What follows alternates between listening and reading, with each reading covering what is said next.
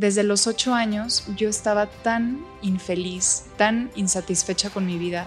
Yo tenía un papá en mi casa, tenía mi mamá, tenía 18 hermanos en ese entonces, tenía viajes por todo el mundo, lo tenía todo, pero yo no era feliz. Para mí el alcohol me di cuenta desde esa primera vez que lo consumí, que mientras más consumía yo, más euforia había. Ya no había dolor, sufrimiento, ya no, mi cabeza se callaba, ya no había nada más que la euforia de ese momento.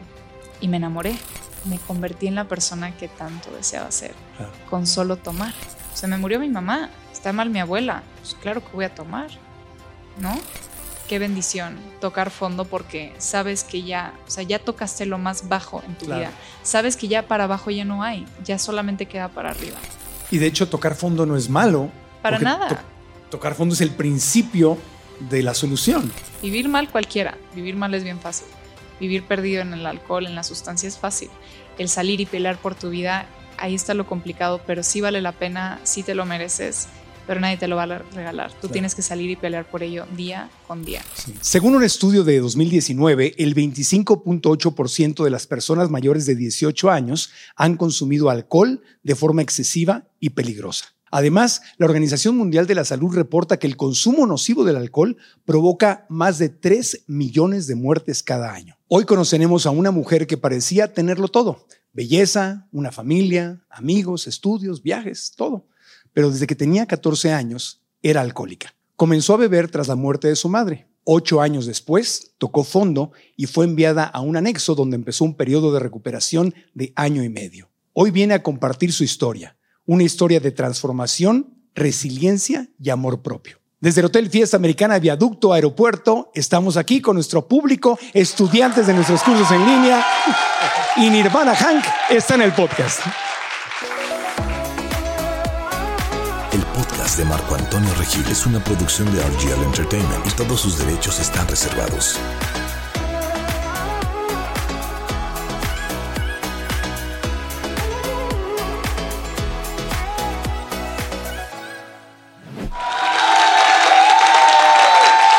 Bienvenida al podcast.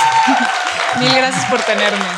Un gusto tenerte aquí y pues de entrada te tengo que reconocer lo valiente que está haciendo eh, al, transformar el veneno en medicina, al transformar algo que fue tan difícil y tan duro para ti, al compartirlo, pues lo estás, estás siendo un alquimista, estás transformando las cosas y obviamente estás ayudándote a ti, al, me imagino, al, hablar de esto, pero estás ayudando a muchísima gente que nos puede estar viendo en este momento y que ya sea ellos o algún familiar puede estar pasando por algo tal vez cercano a lo que tú viviste. Sí, gracias, gracias por la invitación, por tenerme. Estoy súper emocionada. Siento, no sé, vamos a crear magia hoy, estoy segurísima.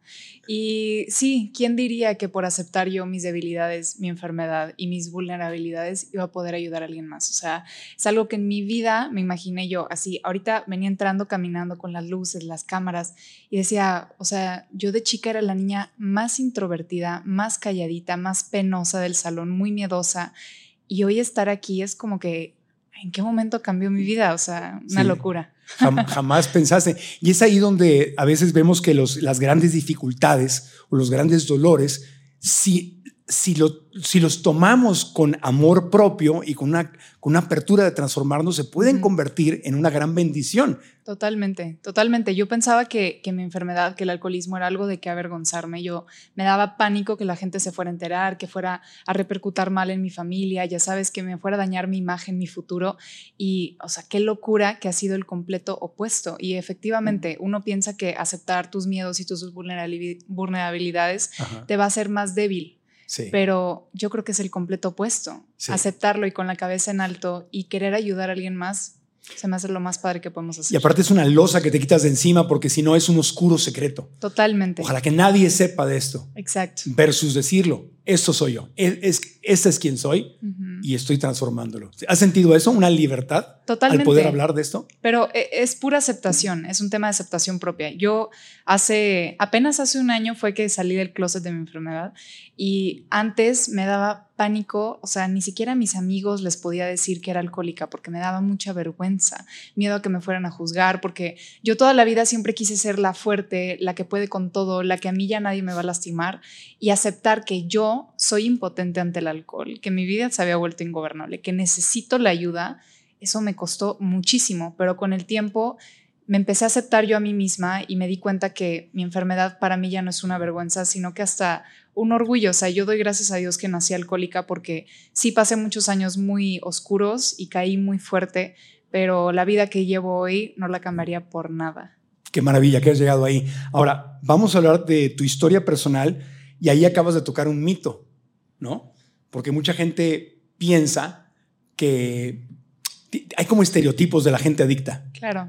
¿verdad? Piensan que son unos losers, unos perdedores, que solamente a la gente pobre le pasa, que, tiene que haber como una, una, desgracia muy fuerte o algo, pero esto, el, alcoholismo o, las adicciones se le pueden presentar a cualquier persona. Sí, y mira, las cosas como son. Yo me decías un alcohólico y yo pensaba un alcohólico, un hombre sin nada en su vida, en la calle, ya sabes, con la botella en la mano eh, passed out así. Sí, sí, tirado ahí en la calle. Ajá, y nunca me imaginé que yo, mujer, Nirvana Hank, podía ser alcohólica. Es la verdad. O sea, en mi cabeza no cabía la idea. Había estereotipos. Exacto, yo siempre me quise sentir diferente, pero porque yo no tenía educación, o sea, en tanto el tema. Era completamente ignorante. Yo pensaba que pues que no, que yo tenía un problemita con el alcohol, pero que no era alcohólica. Yo no sabía que la enfermedad es, es una enfermedad emocional que le puede pasar a cualquier persona, no solamente a los hombres. De hecho, habemos muchísimas más mujeres alcohólicas que hombres. Súper ¿Ah, interesante. No sabía eso. Pero es que la mayoría de las mujeres tomamos solas.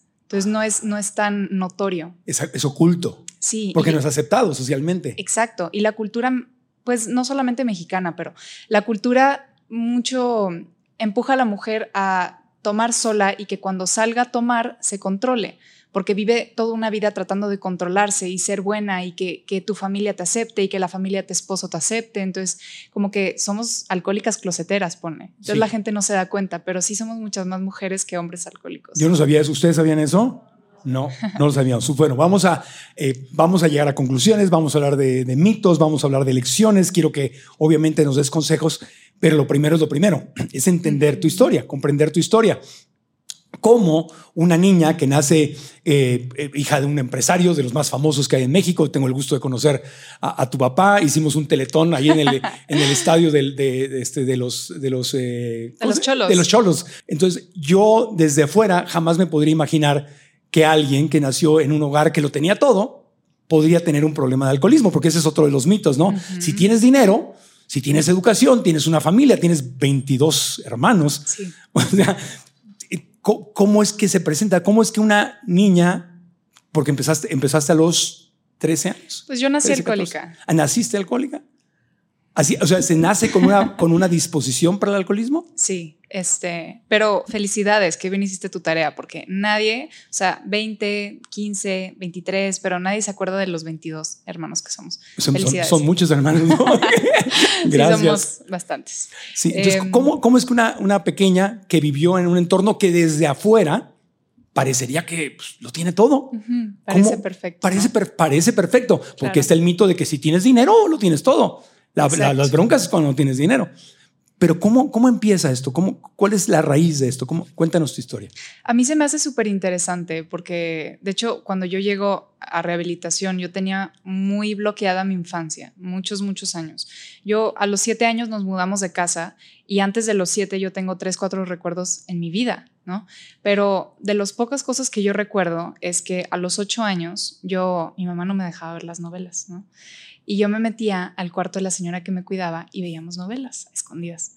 Y yo me encantaba. Entonces me acuerdo que una vez vimos que en, en X novela un señor que se llama Canario se cae por unas escaleras, lo empujan por unas escaleras y fallece. Y a mí esa idea me fascinó. Y desde los ocho años yo estaba tan infeliz, tan insatisfecha con mi vida. Yo tenía un papá en mi casa, tenía mi mamá, tenía 18 hermanos en ese entonces, tenía viajes por todo el mundo, lo tenía todo, pero yo no era feliz.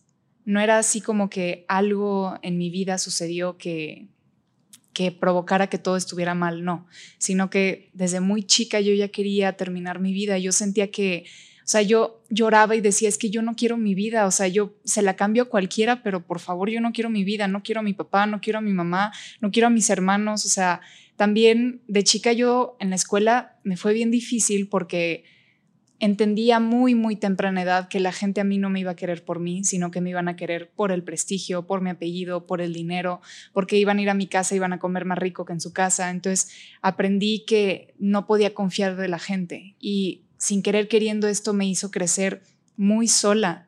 Y en mi casa sí éramos 19 en ese entonces, menos que 23, pero siempre fui la chiquita. Mis hermanos iban de viaje, de fiesta y yo no podía ir con ellos porque no, no, tú eres la Nirvis, tú no puedes venir con nosotros. Entonces nunca me sentí pertenecida, así me explico.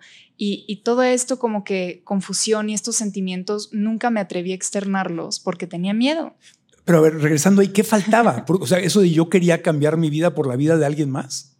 Eso es muy fuerte. ¿Eso lo pensabas cuando tenías desde los ocho años es la primera vez que yo lo recuerdo, seguramente desde antes. ¿Pero qué pasaba? Porque eso es, eso es producto de un dolor fuerte. Es muy interesante y esa es mi enfermedad, ese es el alcoholismo.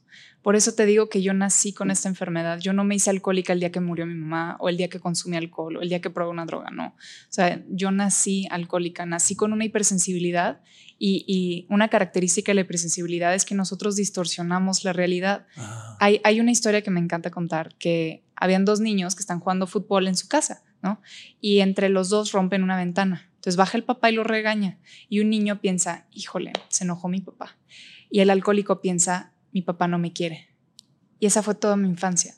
Yo no podía ver los regaños de mis papás, los castigos, el, que mis papás querían que yo creciera, que yo mejorara. Em, mi mamá me metía en muchísimas clases de que eh, pintura, equitación, baile, flamenco, piano, todo, ¿no? Y yo en vez de ver una mamá que quería que su hija fuera pues más culta, yo solamente veía castigo, veía regaño, veía dolor. O sea, yo todo lo distorsionaba desde muy temprana edad. No entendía, no entendía nada, pero también yo me tragué mucho el calladita te ves más bonita. Entonces yo nunca pregunté, nunca dije nada. Aparte que hablar las cosas a mí me daba pánico, porque desde chiquita siempre quise ser fuerte. Entonces es que yo nací con un gemelo, ¿no? Un cuate. Y yo fui la mayor dos minutos. Entonces, desde muy chiquito, mi hermano, sus primeros dos años de vida, nació muy enfermo. Bajo peso, nacimos de siete meses y él nació con neumonía, yo nací perfecta. Y sus primeros dos años estuvo muy enfermo, entonces lloraba mucho, sufría mucho el pobre niño. Entonces, mi familia se dio cuenta que si a mí me ponían en su cuna, él dejaba de llorar. Entonces, yo creo que literal, desde mis primeros días de vida, yo ya tenía que tener que poner esta careta de soy fuerte para alguien más. Te puedes apoyar en mí, yo no importo, o mi sentir no importa. Y, así fue toda mi vida, como que quedarme todo calladito, calladito te ves más bonita.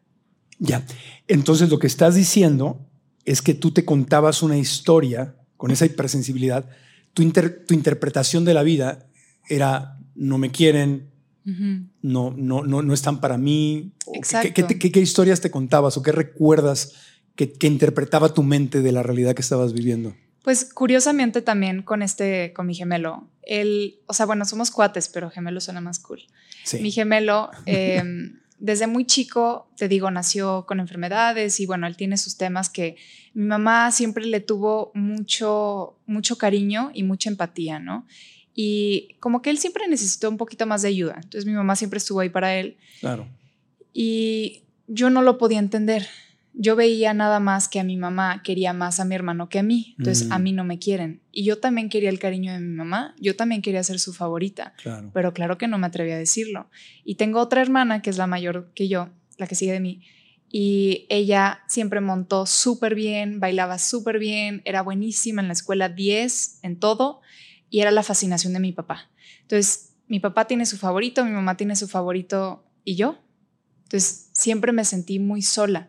Y digo, también esto me, me hizo me causó que le tuviera mucha envidia yo a mi hermana, que eventualmente se convirtió en una envidia hacia las mujeres, una competitividad, o sea, muchos temas de mi infancia, pero siempre me sentí sola, separada y que nunca fui, yo de verdad yo sentía que mis papás no me querían, obviamente luego lo entendí, pero en el momento por muchos años siempre pensé que mis papás no me querían. O sea, te contabas esa historia y esa historia obviamente provocaba tristeza. Claro, Sí, pues era una niña, no entendía.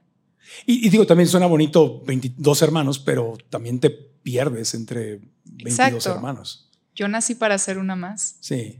Yo te entiendo. Si yo era el tercero de era, yo, sentía que mi mamá quería más a mis dos hermanos. Sí. es, muy fácil que un niño o una niña pueda caer en, en, esto y más con tantos hermanos. Es que imagínate, ¿cuántas personas no tienen tema con sus hermanos cuando tienen dos, tres hermanos? Sí. Y mi familia somos 23, pues está complicado. Wow. Entonces, entonces esos son los recuerdos de la, de la infancia. Sí. Tú sentías que mamá no te quería, o no era su favorita, que papá tampoco era su favorita, entonces te sentías un poco desconectada, sola, y de ahí venía esta historia de yo le, yo le, cambio la vida a alguien más. Sí, yo sentía que no tenía, o sea, que no tenía ni por qué haber nacido yo, sí, me, me sentía como insuficiente, o sea, si ya tienes tantos hijos, ¿para qué trajiste uno más?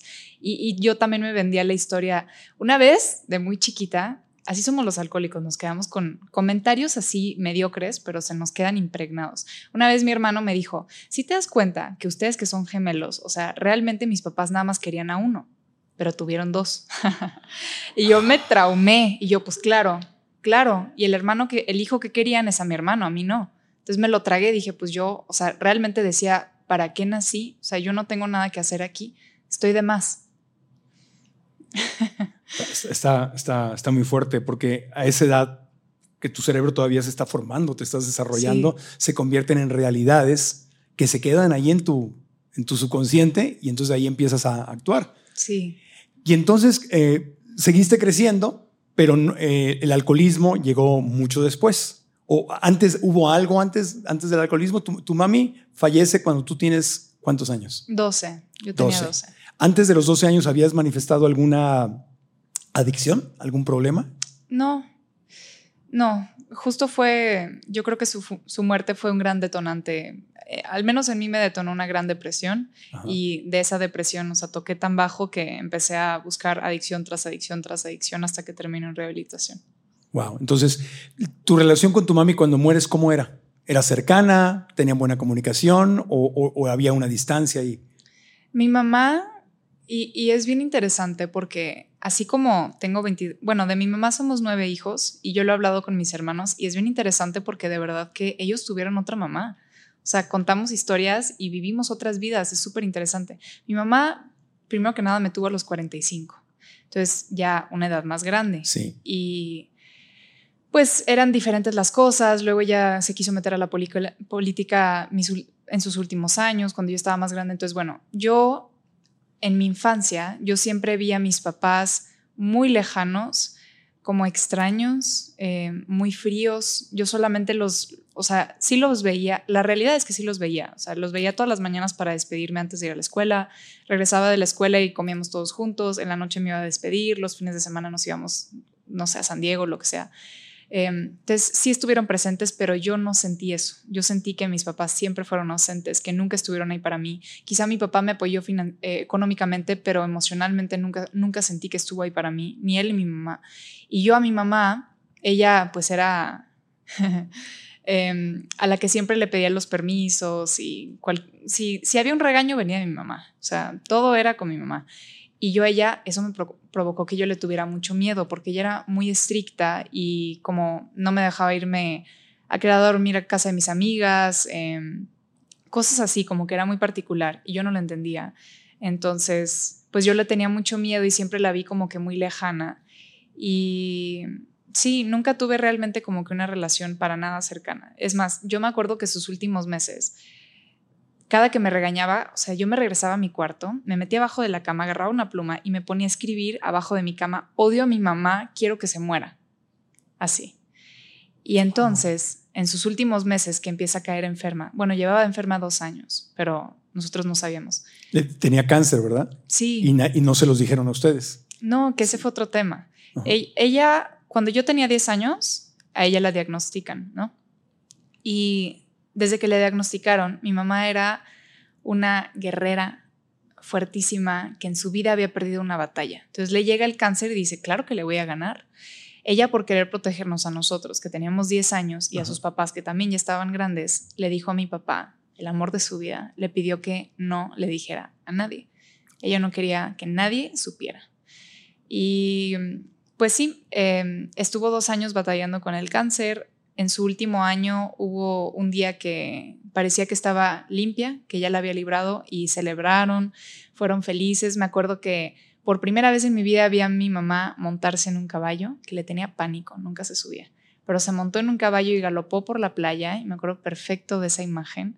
Y también por primera vez en mi vida la vi tomarse una cheve. Nunca la había visto tomar a mi mamá.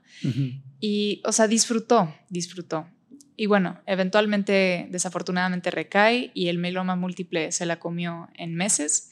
Así que terminó perdiendo la vida y para mí fue, yo no entendía todo esto. Para mí mi mamá se fue de un día para el otro. Yo no tenía idea que cáncer, que no. Sabía que algo estaba mal, pero no tenía idea de lo que estaba pasando, para nada. Cuando se, se, va tu mami, ¿cómo era tu relación con ella? ¿Te, logras despedir? ¿Logran eh, de alguna forma resolver esta distancia? ¿Le dijiste te amo? ¿O, estabas todavía resentida? ¿O cómo, cómo, cómo, cómo, estabas con ella cuando se va?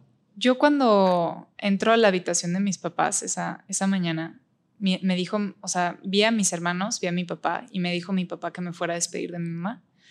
Así que yo estaba llorando, o sea, en llanto completo. Y me acerco a mi mamá y la abrazo y le di un beso así en el cachete y le dije, te amo mamá. Fue la primera y última vez en mi vida que le dije, te amo a mi mamá. Y estaba yo abrazándola y me doy cuenta que mis lágrimas empiezan a caer en la cara de mi mamá. Y me dije, quítate, quítate, se va a enojar, te va a regañar, te va a castigar, quítate, se va a enojar contigo. Y me fui. Yo creo que eso marca toda mi, mi relación con mi mamá. Eso refleja, eso, eso muestra. Wow, entonces fallece tu mami y ahí es donde empieza una, una depresión más profunda. Sí, yo creo que fue progresiva porque más o menos el primer año después de que ella falleció, como que todo era, como que todo estaba por todos lados, no entendía nada y yo en mis sueños, mis sueños me atormentaban mucho antes. Y yo muy seguido soñaba que mi mamá estaba viva y que estaba en España esperándome y que yo iba un día, 10 años después, a España y me la encontraba y me decía, ¿por qué no me viniste a buscar? Te estaba esperando.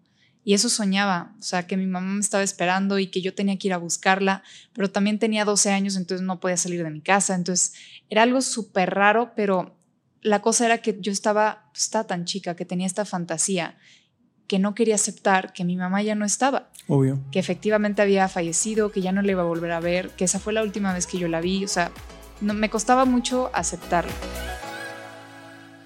Antes de continuar con el podcast, quiero hacerte una pregunta. ¿Cuál es el secreto de la gente feliz que manifiesta abundancia en todos los aspectos de su vida? Bueno, la clave está en nuestro diálogo interno. Me refiero a esas conversaciones que tenemos con la vocecita que está en tu mente, que a veces no son buenas y pueden estarte desempoderando y de hecho alejándote del éxito y la felicidad que te mereces. Yo pasé exactamente por lo mismo y cuando tomé conciencia, es decir, cuando me di cuenta y aprendí a reprogramar mi mente, todo empezó a cambiar. Y por eso he creado una masterclass gratuita en la cual quiero compartirte los secretos que he aprendido para que tú hagas lo mismo y desates tu potencial. La clase se llama ¿Tu mente es tu amiga o es tu enemiga? ¿Qué historia te estás contando? La clase es completamente gratis y puedes registrarte haciendo clic en la liga que está aquí abajo o visitando marcoantonioregil.com diagonalmente. Repito, marcoantonioregil.com diagonalmente. Así que nos vemos en la clase. Y ahora regresamos al podcast.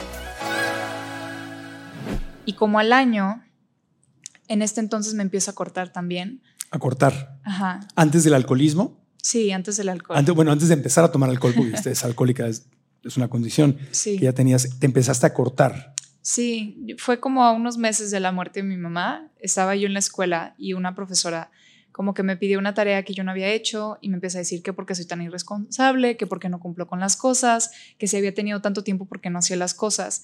Y yo empiezo a sentir tanta impotencia, con miedo a hablar, porque calladita te ves más bonita. Entonces agarré una regla y me empecé a cortar el brazo. Y en todo el tiempo yo injuriando a esta profesora. No te das cuenta de cuánto estoy sufriendo, no te das cuenta que acaba de morir mi mamá y todavía vienes a lastimarme más. O sea, ¿qué te pasa? O sea, mientras ella te estaba regañando, tú te empezaste a, raspar. A cortar, yo. Con la regla. Ajá, yo injuriando a la profesora. O sea, entonces regreso a mi realidad y tenía mi brazo abierto y había sangres en el mesabanco. Y yo sentí liberación, porque nunca me había atrevido a hablar, pero en ese momento encontré la manera, según yo, de liberarme de mi dolor. Y ahí nació mi primera adicción. Todas las noches yo sabía que irrelevante de lo que sucediera en mi vida, si me iba mal en la escuela, si me peleaba con mi papá, si me moría de envidia por mi hermana, si odiaba a mis hermanos, fuera lo que fuera, en la noche yo podía llegar a mi casa, agarrar la navaja, cortar mi piel y todo iba a estar bien. ¿Hacías eso todos los días? Todos los días. ¿Llegabas a tu casa a cortarte? Todos los ¿A días. sangrar? Y, mm, o sea, me acuerdo que hubo un punto que ya, o sea, hasta no encontraba espacio y me tenía que ir más al lado en la pierna y así. Y las contaba. me- siempre me ha gustado contar. Qué rarita, ¿verdad? No. es que, o sea, pensar que era tan grande tu dolor que preferías el dolor físico. O sea, el dolor físico a- a- ayudaba a que de alguna forma te desconectaras del dolor Totalmente, emocional. O sea, es- sí. prefiero venir aquí, a, a mi cuerpo. O sea, lo que de alguna forma se hace cuando, cuando meditas, cuando haces mindfulness, pero en vez de hacerlo de una forma sana de respiro y vengo al aquí y ahora, la cortada te hacía venir al aquí y ahora. ¿Es lo que, es lo que estás describiendo? Supongo, sí, de alguna manera. Yo definitivamente traía tanto dolor emocional que mi manera de liberarme era mediante el dolor físico, por un lado. Y por otro, yo sentía mucha culpa. Si desde chiquita yo decía, yo no tengo nada que hacer en esta vida, cuando fallece mi mamá, yo me enojé con mi poder superior, entre otras cosas, porque ¿por qué te la llevaste a ella y no a mí? Si yo tengo 12 años y nunca he hecho nada en mi vida para merecerme la vida, ella que fue tan buena, tan filántropa, que ayudó a tanta gente, ¿cómo puede tener un destino tan trágico, tan horrible, con tanto sufrimiento? No lo entendía y sentía que lo único que yo merecía era sufrir y morir. Y cortarme era la manera de lastimarme yo a mí mismo. También sentía tanta culpa porque no fui buena hija, porque no estuve ahí para, mí, eh, para ella, porque nunca le dije te amo en la vida. O sea, ni siquiera me acuerdo de la sonrisa de mi mamá, de su risa. O sea, ¿por qué? Y en vez de poder hablarlo o externarlo, Claro. me cortaba. O sea, nu- nunca le compartiste a tu familia lo que estabas viviendo. Tu papá no le dijiste, No. oye, estoy deprimida, me estoy cortando. A, a tu gemelo, a nadie le dijiste amigos, a nadie le decías lo que estabas haciendo. No, tenía, digo, aceptar, hablar de lo que yo sentía era aceptarlo. Y yo no quería aceptar. Yo siempre he querido negar y huir de todo y la vida fácil y cómoda y eso es lo que me gusta. Entonces, hablarlo, claro que no podía, pero sí tenía una mejor amiga en ese entonces que ella también se estaba cortando. Y las dos, me acuerdo que nos mandábamos fotos y te digo, yo desde chica que tenía esta hermana que sigue a mí, nació esta competitividad, ¿no? Yo soy muy competitiva. Sí. Y, pero antes de una manera muy retorcida. Entonces, con esta amiga nos mandábamos fotos de nuestras cortadas y yo veía, ella ya tiene más cortadas que tú, es más, tiene ocho cortadas, yo me voy a hacer diez y ella ya sangró más, entonces yo me tengo que sangrar más y ella ya se cortó más profundo, entonces yo me tengo que cortar más profundo. Esta competitividad, o sea, súper tóxico. Claro que nadie sabía lo que estaba pasando y, y yo no me percataba de lo mal que estaba. Wow, qué fuerte. Nunca, nunca había escuchado una historia así. ¿Y, y luego qué pasó entonces? ¿Te seguiste cortando? ¿Cuánto, cuánto tiempo duró esto de estarte cortando? Más o menos a los, como a los 18, 19, yo creo que fue la última. O sea, fueron muchos años. Muchos años. Sí, porque encontré una, hasta un bienestar en el Y cortarme. nadie se daba cuenta. Obvio, al, al principio sí se dio cuenta mi familia, yo creo que en los primeros meses, porque de hecho una profesora una vez me dejó, nos dejó una tarea de que, no sé, quién, o sea, así de chiquita estaba, la tarea era como de, ¿quién es tu mejor amigo y por qué? Entonces yo escribí, que también se me hace súper triste, yo escribí, mi mejor amigo es mi caballo, porque a él le puedo contar lo que quiera sin que me juzgue, le puedo contar que quiero terminar mi vida y no va a ser un drama. Y total, que la profesora lo leyó.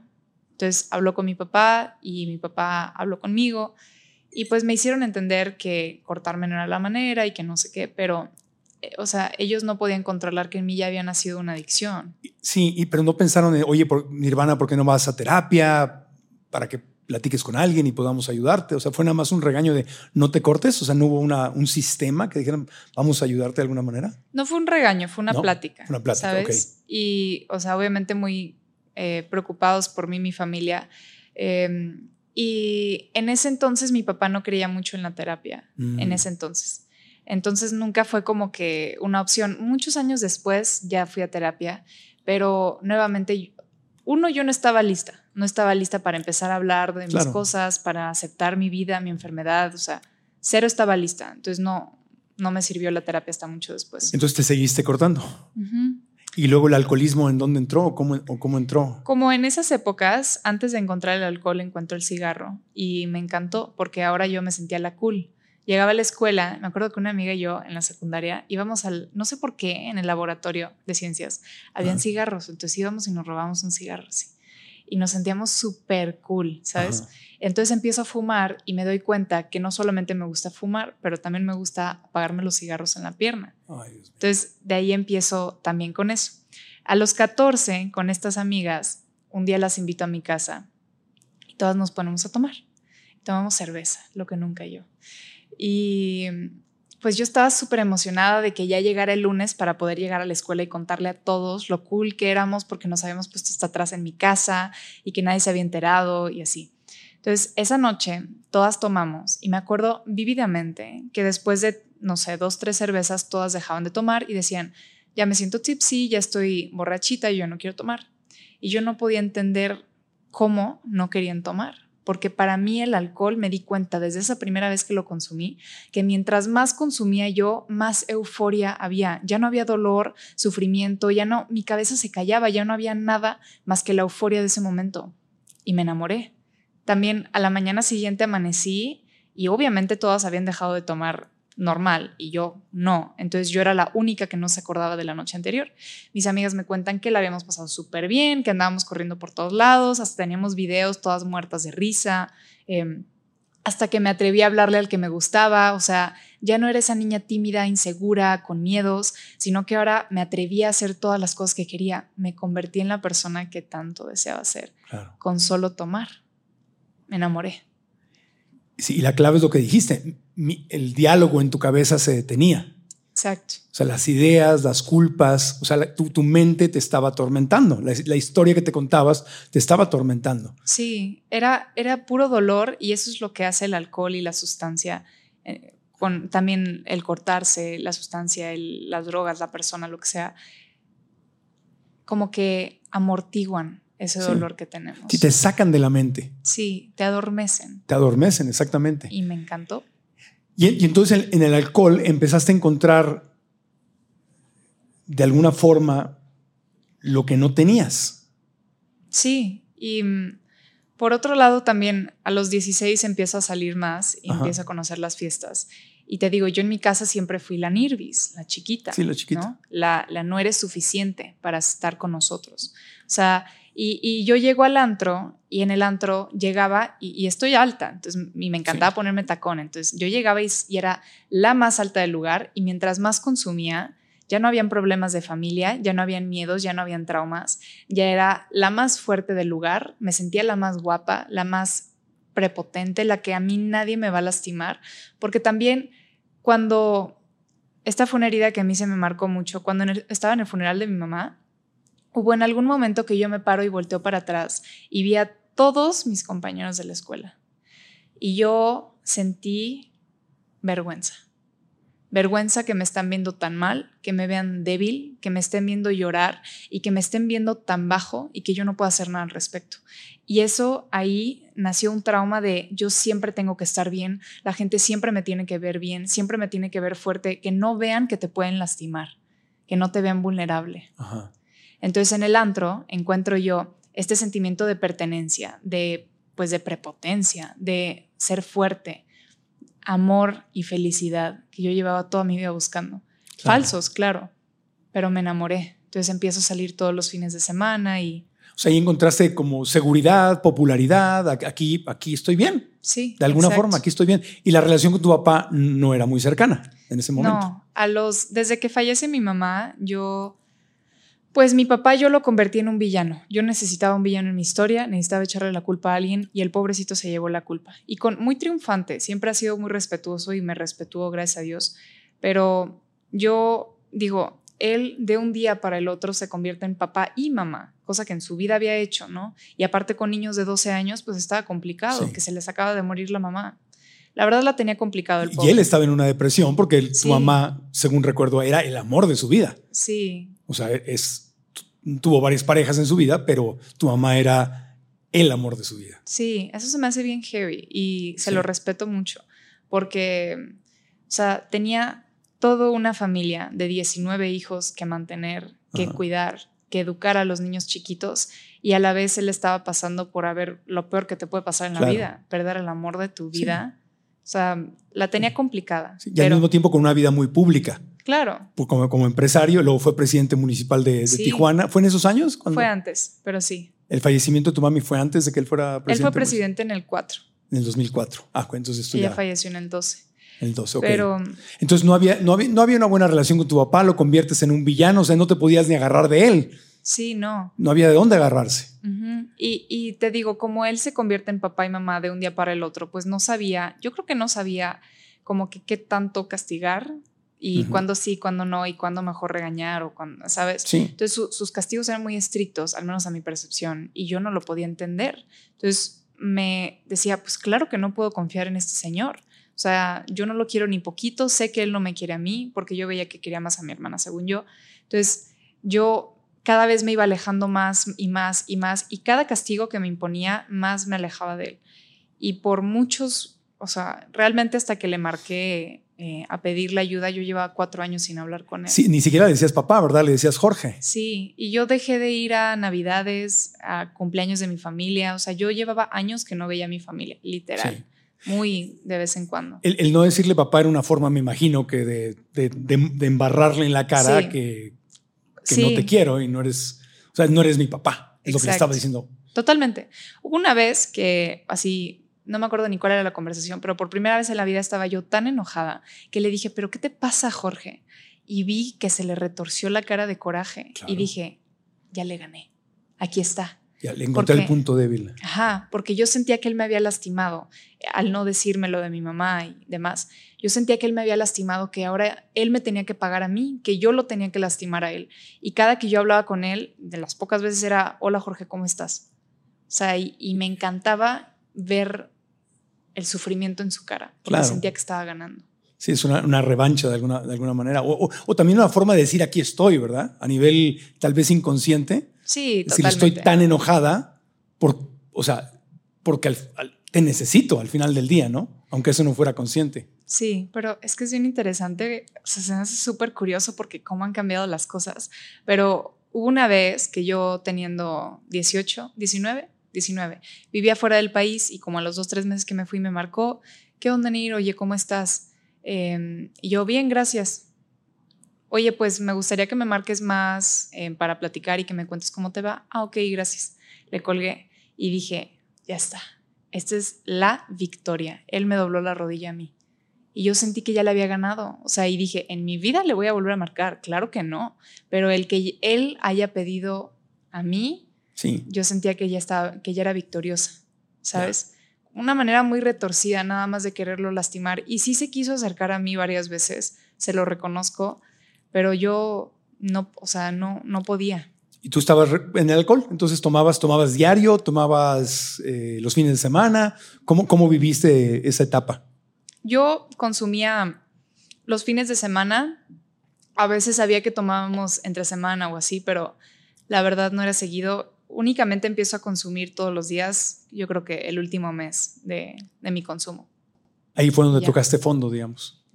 ¿Y qué, y qué fue lo que te hizo reaccionar? O sea, ¿en qué momento, dentro de todo ese dolor, la desconexión con tu familia, la culpabilidad sobre lo de tu mami, el- los rencores y los juicios hacia papá, eh, te habías agarrado del, del alcohol y me imagino que hiciste un círculo de amigos también que, Sí. que tomaban todo el tiempo? Claro, claro. Te juntabas con la gente, me imagino que eran la gente cool, que salen y toman y fuman y andan. Sí, sí, sí, totalmente.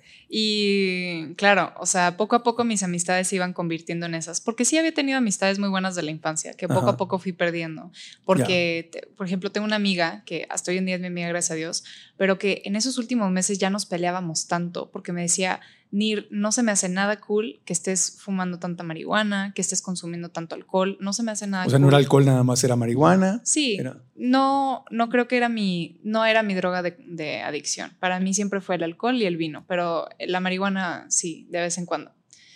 Y no de vez en cuando, sí había una vez que también la fumaba vario, diario, pero no, o sea, yo marco la diferenciación porque a mí la marihuana me era muy fácil dejarla. Yo podía decir, ya me asqué, no quiero fumar en un año, un año sin fumar, no quiero fumar seis meses y lo dejaba, cosa que con el alcohol nunca pude.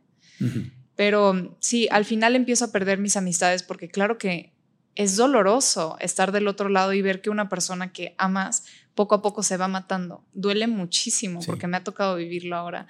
Y yo lo entiendo, pero en ese momento, claro que no. Yo solamente veía, pues, ¿por qué estás enfadando? O sea, no te das cuenta que ese es el camino que yo quiero para mi vida. Y muchos, también muchos amigos llegaban y me decían, pero ¿por qué desprecias a tu papá? No te imaginas, o sea, si ya enterraste a tu mamá, imagínate cómo vas a estar cuando fallezca tu papá. Y yo decía, a mi papá yo no le vuelvo a dirigir la palabra hasta que esté en una tumba. Wow. Así de fácil. Y pues eventualmente esas amistades buenas que me decían la verdad, pues claro que les iba dando la Los espalda. a un lado, sí. Y en- entraban estas nuevas amistades que eran del consumo, que no tenían nada en su vida, que no estudiaban o que no hacían nada, y pues nos íbamos a tomar todos los días. Y así empezó. Mm, Cuando llega la pandemia, yo estaba estudiando en la universidad, viviendo aquí en la Ciudad de México y pues con mis amistades acá y así. Cuando llega la pandemia, dejo mi departamento en la Ciudad de México y me regreso a vivir en casa de mi papá, que fue bien Tijuana. difícil, sí, porque mm, en ese entonces mi papá estaba casado con su última esposa, que para mí me dolía en el alma verlo con alguien más, me dolía horrible, no podía entender ni un poquito. Y habían tenido hijos nuevos, que yo ya no era la chiquita, yo era una de los, de los 19 en ese entonces, pero al menos era la chiquita y era la cuata y ahora nacen gemelos idénticos menores.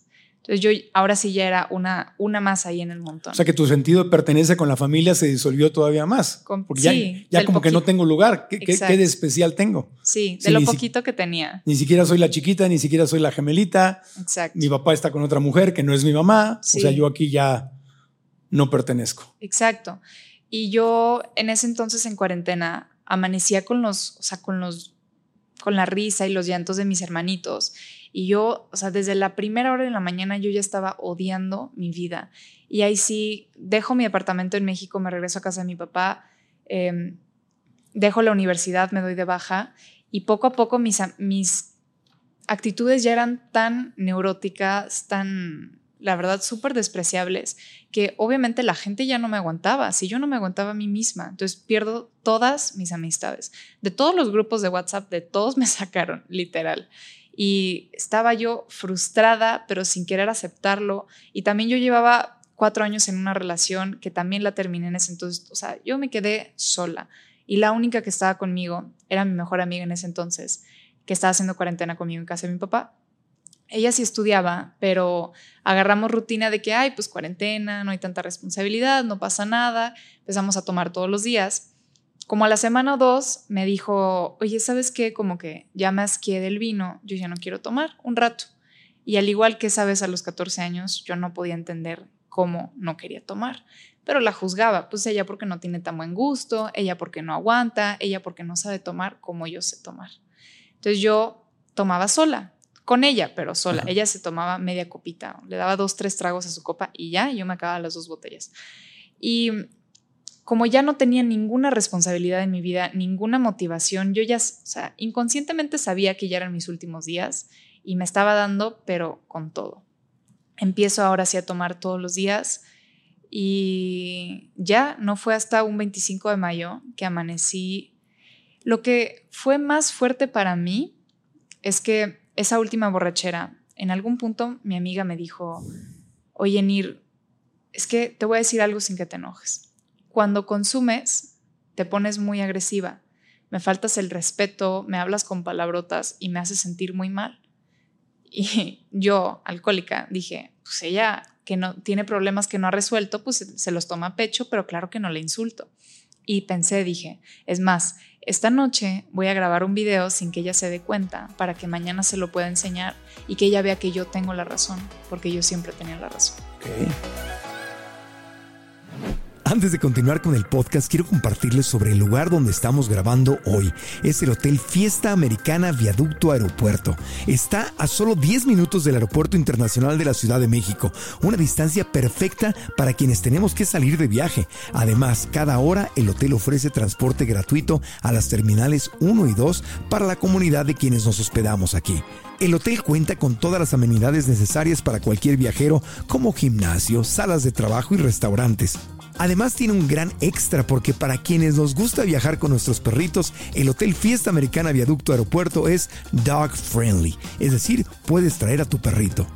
Cuando viajes a la Ciudad de México, visite el Hotel Fiesta Americana Viaducto Aeropuerto y síguenos en Instagram en arroba FA Viaducto o en Facebook igual, FA Viaducto. Y ahora continuamos con el podcast.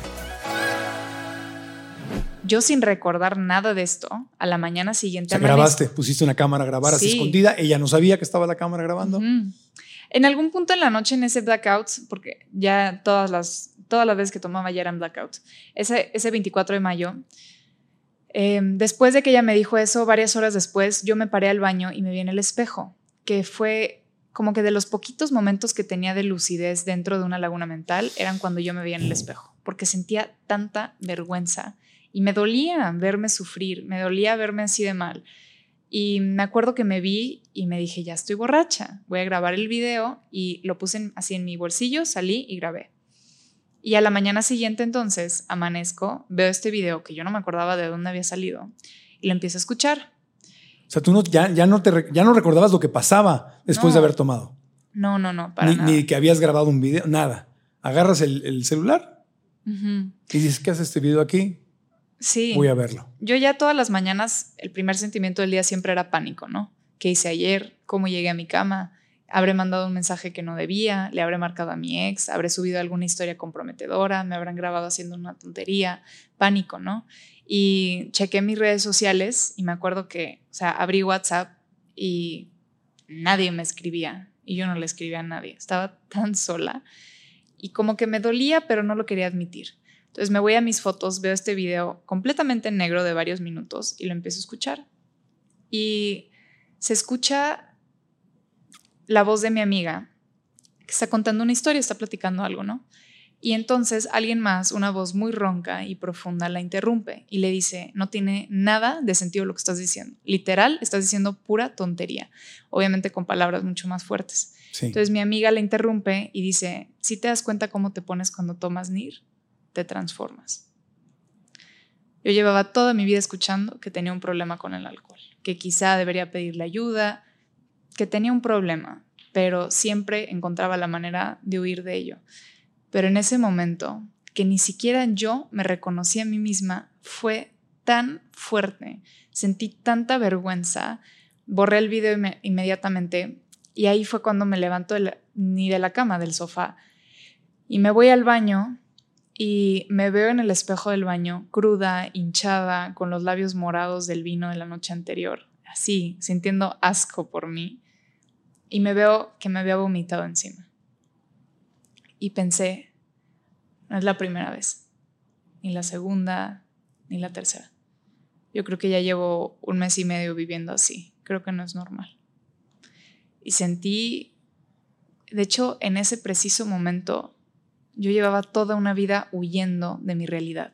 Entonces dije, creo que la botella todavía le queda un poquito de vino, creo que me puedo ir a tomar una copita más y ya que se en mi cabeza y todo va a estar bien. Y luego dije, no, pero el vino va a estar oxidado, mejor ni me lo tomo. Bueno, mejor vamos a huir, me voy a meter a bañar. Me meto a bañar y estoy lavando el vómito de mi cuerpo y me empiezo a percatar de este olor así, putrefacto, entre el vómito, el cigarro, el alcohol, el sudor, así.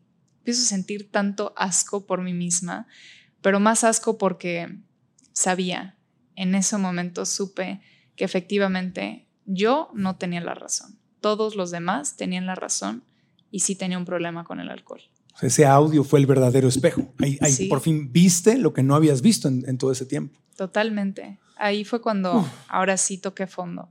Que para mí tocar fondo no es el momento necesariamente más bajo de tu vida, pero el momento en donde dices, ya no quiero vivir así. Yo no sabía cómo iban a mejorar las cosas y no sentía que yo merecía vivir bien o ser feliz o que mi vida mejorara. Pero en ese momento dije, yo ya no quiero vivir así. Y le marqué a mi papá. Y ahí fue que le dije, Jorge, estoy muy cruda, pero si no te marco ahorita, no te marco nunca. Creo que tengo un problemita con el alcohol y creo que necesito que me internen. Tú le dijiste, creo que necesito que me internen. O sea, tal fue el shock del video y de, o sea, fue tu fue el aha moment, fue el, fue el momento de transformación, de cobraste conciencia. Sí. Y aceptaste. Sí. no sabía ni qué, o sea, ni qué iba a pasar, no tenía idea, o sea, en ese momento me hubieras dicho, eres alcohólica, cero, solo tengo un problema con el alcohol, o sea, no entendía. Pero ahí en ese momento, yo creo genuinamente que se me manifestó mi mamá, o no sé, porque yo era tan soberbia. Mi naturaleza es ser soberbio, o sea, a mí pedir la ayuda, aceptar que necesito la ayuda, me cuesta la vida. Hoy ya un poquito más. Mm. Pero en esos entonces, para mí era aceptar la derrota, que yo había fracasado. Yo llevaba toda una vida queriendo demostrar que yo era la fuerte y la que yo podía sola, la independiente. Y aceptar que necesitaba ayuda era aceptar la derrota. Pero pues le pido la ayuda a mi papá y yo pensando que me iba a decir, pero ¿por qué Nirvana? ¿Por qué? O sea, qué vergüenza que mi hija nazca alcohólica si lo tenías todo. ¿Por qué? ¿Qué y me dijo, sí, está bien. Fue todo. Que, wow, cómo se lo respeto y se lo admiro. Y ya, al día, ¿Y qué pasó? al día siguiente, nada, al día siguiente me marcó mi papá y me dijo, Nir, alístate, métete a bañar, empaca una maletita, van a venir por ti en una hora. Ok. Y ya, me fui. ¿Y a dónde te fuiste? Terminé volando a Guadalajara, que yo no tenía ni idea por qué. Y O sea, te dijo, va, va- va- te van a ayudar en Guadalajara, vas a tomar un vuelo a no, Guadalajara. así, eso fue lo que me dijo mi papá. Así, métete a bañar, alístate, empaca una maletita, van a venir por ti en una hora. Y yo como que me quedé callada y me dijo, solo llévate jeans, unas camisetas, no te lleves champú y llévate tu pasaporte. Ok. ok. Entonces yo cuelgo el teléfono, se lo doy a la señora y me voy a empacar. O sea, yo llorando, ¿verdad? En un llanto cañón. Me meto a bañar y estoy histérica como loca, aventando cosas, pero no tenía idea de dónde iba. O sea, voy a un lugar donde hace calor, donde hace frío. em, o sea, me llevo maquillaje, me llevo tacones o me llevo pants. O sea, no tenía idea de qué llevarme literal. Y lo único que yo tenía en mi cabeza, eh, ingenua, era la película de Girl Interrupted. No sé si la has visto. De Eh, Angelina Jolie. Sí. un la- hospital mental. sí, sí, sí. Y todos están como que en pants y suétercitos. Entonces yo dije, pues yo me voy a llevar mis suétercitos de lana y de cashmere y mis, pan- y mis pants. sí. Y pues empa- empaqué eso. Little did I know que iba a terminar anexada, ¿no? Pero bueno. Sí, fuiste a un anexo, te mandaron a un anexo que no es como una clínica de rehabilitación de alto Bonita, nivel, no. bonita, Ajá, junto yo- al mar Exacto. o algo así, que es lo que uno se imagina que Totalmente. una persona de una familia con dinero Pues claro. hace cuando tiene problema Totalmente. de drogas o de alcohol. yo dije, a ver, o sea, yo soy hija de Jorge Hank. A mí Jorge me va a mandar a una clínica, pues a ver, no, ni tan bien, pero pues en Malibú, Claro. donde me tome mi cafecito en la mañana con mi cigarrito. Yoga, la meditación. clase de yoga, ir a Un- montar. Un gurú de la la, India te va a llevar de la mano en tu transformación. Pues claro. Masajes, Obvio. sol, caminando en la playa en la mañana. 100% eso es lo que yo pensé. Entonces yo iba, o sea, nerviosa, pero, pero con paz. De hecho, yo desde en el, en el momento que le pedí la ayuda, tuve mucho miedo porque no sabía dónde iba, Claro. pero sentí paz porque por fin había aceptado. Aceptado y, y compartido y pedido ayuda, Sí, que es, que es lo que no hiciste antes. sí. Sentí una paz curiosa. Pero entonces voy llegando a Guadalajara. Llegas a Guadalajara. Ah, que, que aparte, o sea, de camino allá, yo ni siquiera, Cayito, te ves más bonita. No pregunté a dónde íbamos a volar, a dónde iba, con qué personas, cuánto tiempo. Yo no pregunté nada, calladita. Te todo llevaron. Me llevaron. me llevaron. Entonces yo llego a Guadalajara y me dicen, bueno, te vas a subir este carro. Y ahí fue donde me despido del secretario de mi papá. O sea, ni me despedí, nomás me dijo, súbete ese carro. Va, ánimo. Entonces abre del- del- la puerta del carro un señor que se baja con el cubrebocas vertical. Entonces yo lo tenía juzgadísimo de incompetente, ¿no? Ajá. Súbete al carro. O sea, el, el- el cubrebocas en vez de las orejas, Así, ¿cómo así? pues así. ¿Cómo? Yo tampoco entendía. ok. Aparte es súper útil porque pues le entra el aire por aquí, o sea, fatal. Claro, sí, yo vi mucha gente con cubrebocas abajo de la nariz. Sí, Todos no. veíamos eso en la, en la pandemia. Sí, fatal. Y tú dijiste, bueno, este no sabe ni ponerse un cubrebocas, Sí, menos me va a rehabilitar. sí, sí, sí. No, buenísimo, ¿no? Entonces yo Y no- llego. Y no preguntaste a dónde vamos. No, yo no pregunté nada. Al rancho de nada. Espero No que no sea tequila nada. Jalisco el destino. ¿A dónde vamos? No sabías. Ahí hubiera estado mal porque no me gusta el tequila. Bueno, Pero resulta que estas personas ya tenían un compromiso de ir a iban a inaugurar un grupo en, en Tepatitlán, Jalisco. Ajá.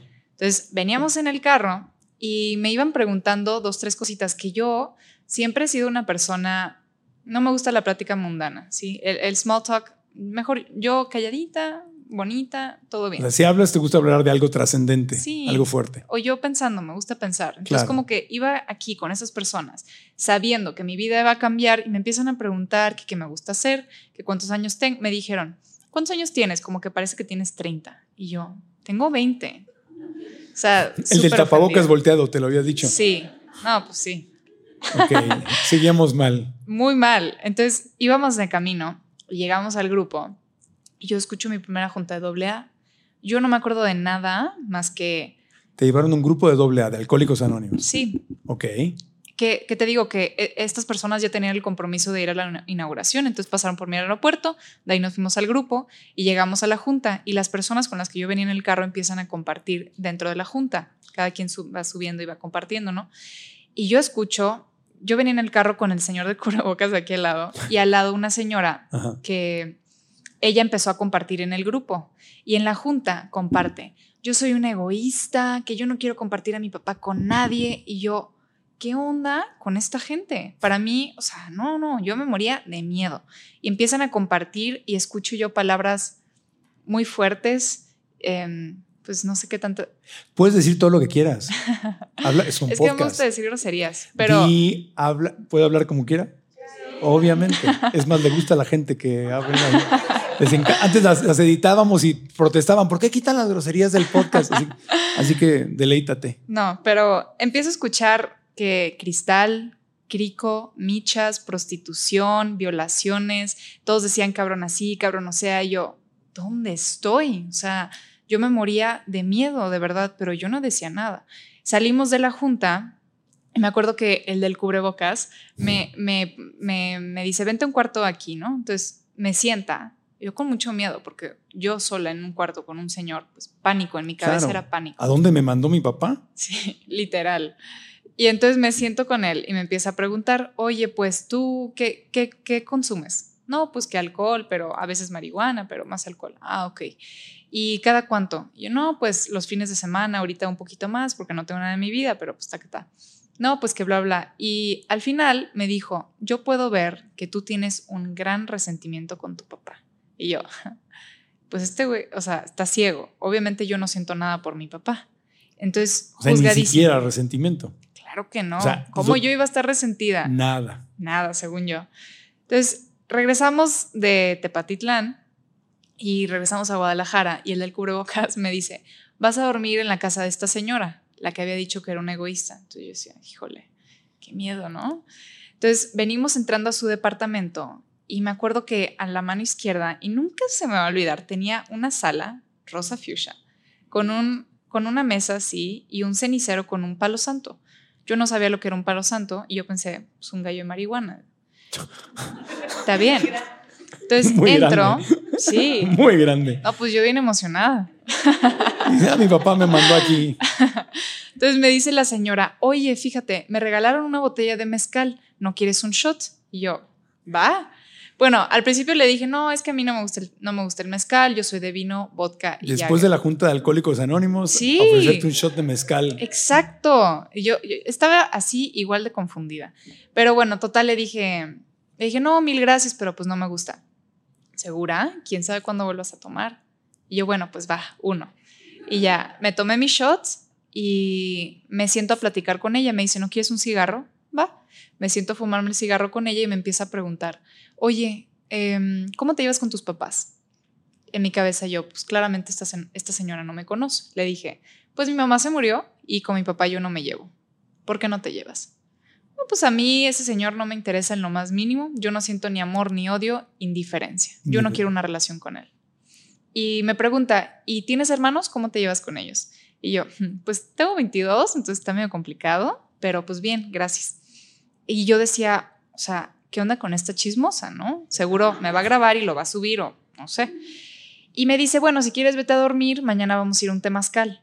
Entonces yo me voy a acostar, dije, a ver, marihuana, mezcal, temazcal, súper bien, gracias papá, ¿sabes? Súper emocionada. Y ya al día siguiente. Al día siguiente. Antes de que vayamos al día siguiente, nada más quiero regresarme tantito, justo a eso que dijiste. Yo, este señor, ¿cuáles fueron tus palabras? Yo este, con este señor no quiero nada. Sí, yo, le, yo dije, no. Siento ni amor ni odio. Ni odio. Indiferencia. No existe. Porque una vez lo vi en una película y se me hizo cool. Ah, de ahí agarraste la, herramienta. Lo que me llama la atención es que obviamente si no sentías ni amor ni odio, sino indiferencia, rechazo total, le dices Jorge, no papá, ¿por qué le pides ayuda a él? Eso es lo que se me hace súper interesante. ¿Por qué no a alguien más? O sea, no sé, algún otro amigo, amiga, tenías novio. Sí. Eso se me hace muy interesante porque ahora veo que mi papá siempre nos enseñó el, respeto. Así como él estuvo, o sea, él me respetó, me dio mi tiempo, me dio mi espacio, todos esos años que yo le di la espalda, a pesar de todo y a pesar de todo el coraje que yo le tenía, que yo no quería aceptar que sentía amor o que sentía coraje, sí sentía muchísimo odio y muchísimo resentimiento, obviamente, y muchas culpas, ¿no? Pero siempre supe que si en alguien podía confiar, en alguien podía contar y que si alguien me podía ayudar, era mi papá. Siempre lo supe. A pesar de que no le quería decir ni papá, pero siempre lo supe.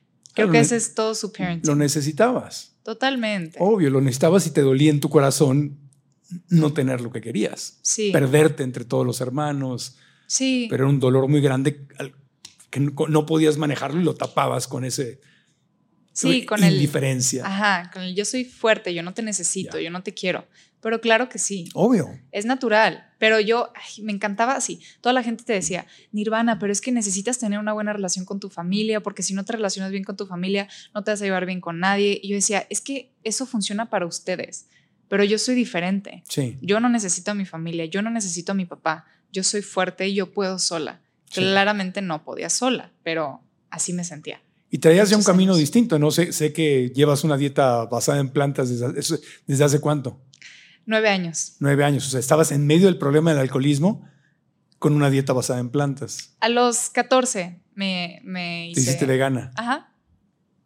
Sí. O sea, por un lado, con una idea de salud, en la comida o no? ¿O por qué fue lo del En mi caso siempre fue por los animales. Por los animales, ok. Yo desde muy chica te digo que era muy introvertida, eh, muy antisocial. A mí la gente siempre me dado mucho pánico. Es más, yo creo que mis peores miedos es estar en un cuarto sin conocer a una persona de mis peores miedos, literal. Pues aquí estamos. Pero esto es más fácil, ¿sabes? Porque a mí me vienes a preguntar cosas, pero en, así, si no, empezar una conversación con alguien nuevo, ah, ya, ya, era pánico eso. Entiendo. Entonces, el chiste es que yo de chica siempre tuve mucho amor por los animales, porque no me daban miedo, era fácil, tú los amabas y te amaban de vuelta y no pedían nada. El caballo no te juzgaba. Exacto. El perrito no te juzga. Esa es la magia de los animales, de hecho, sí. Sí, y, y, siempre me encantaron y desde muy chica entendí que yo no soy Dios para decidir cuándo se va a terminar la vida de alguien más.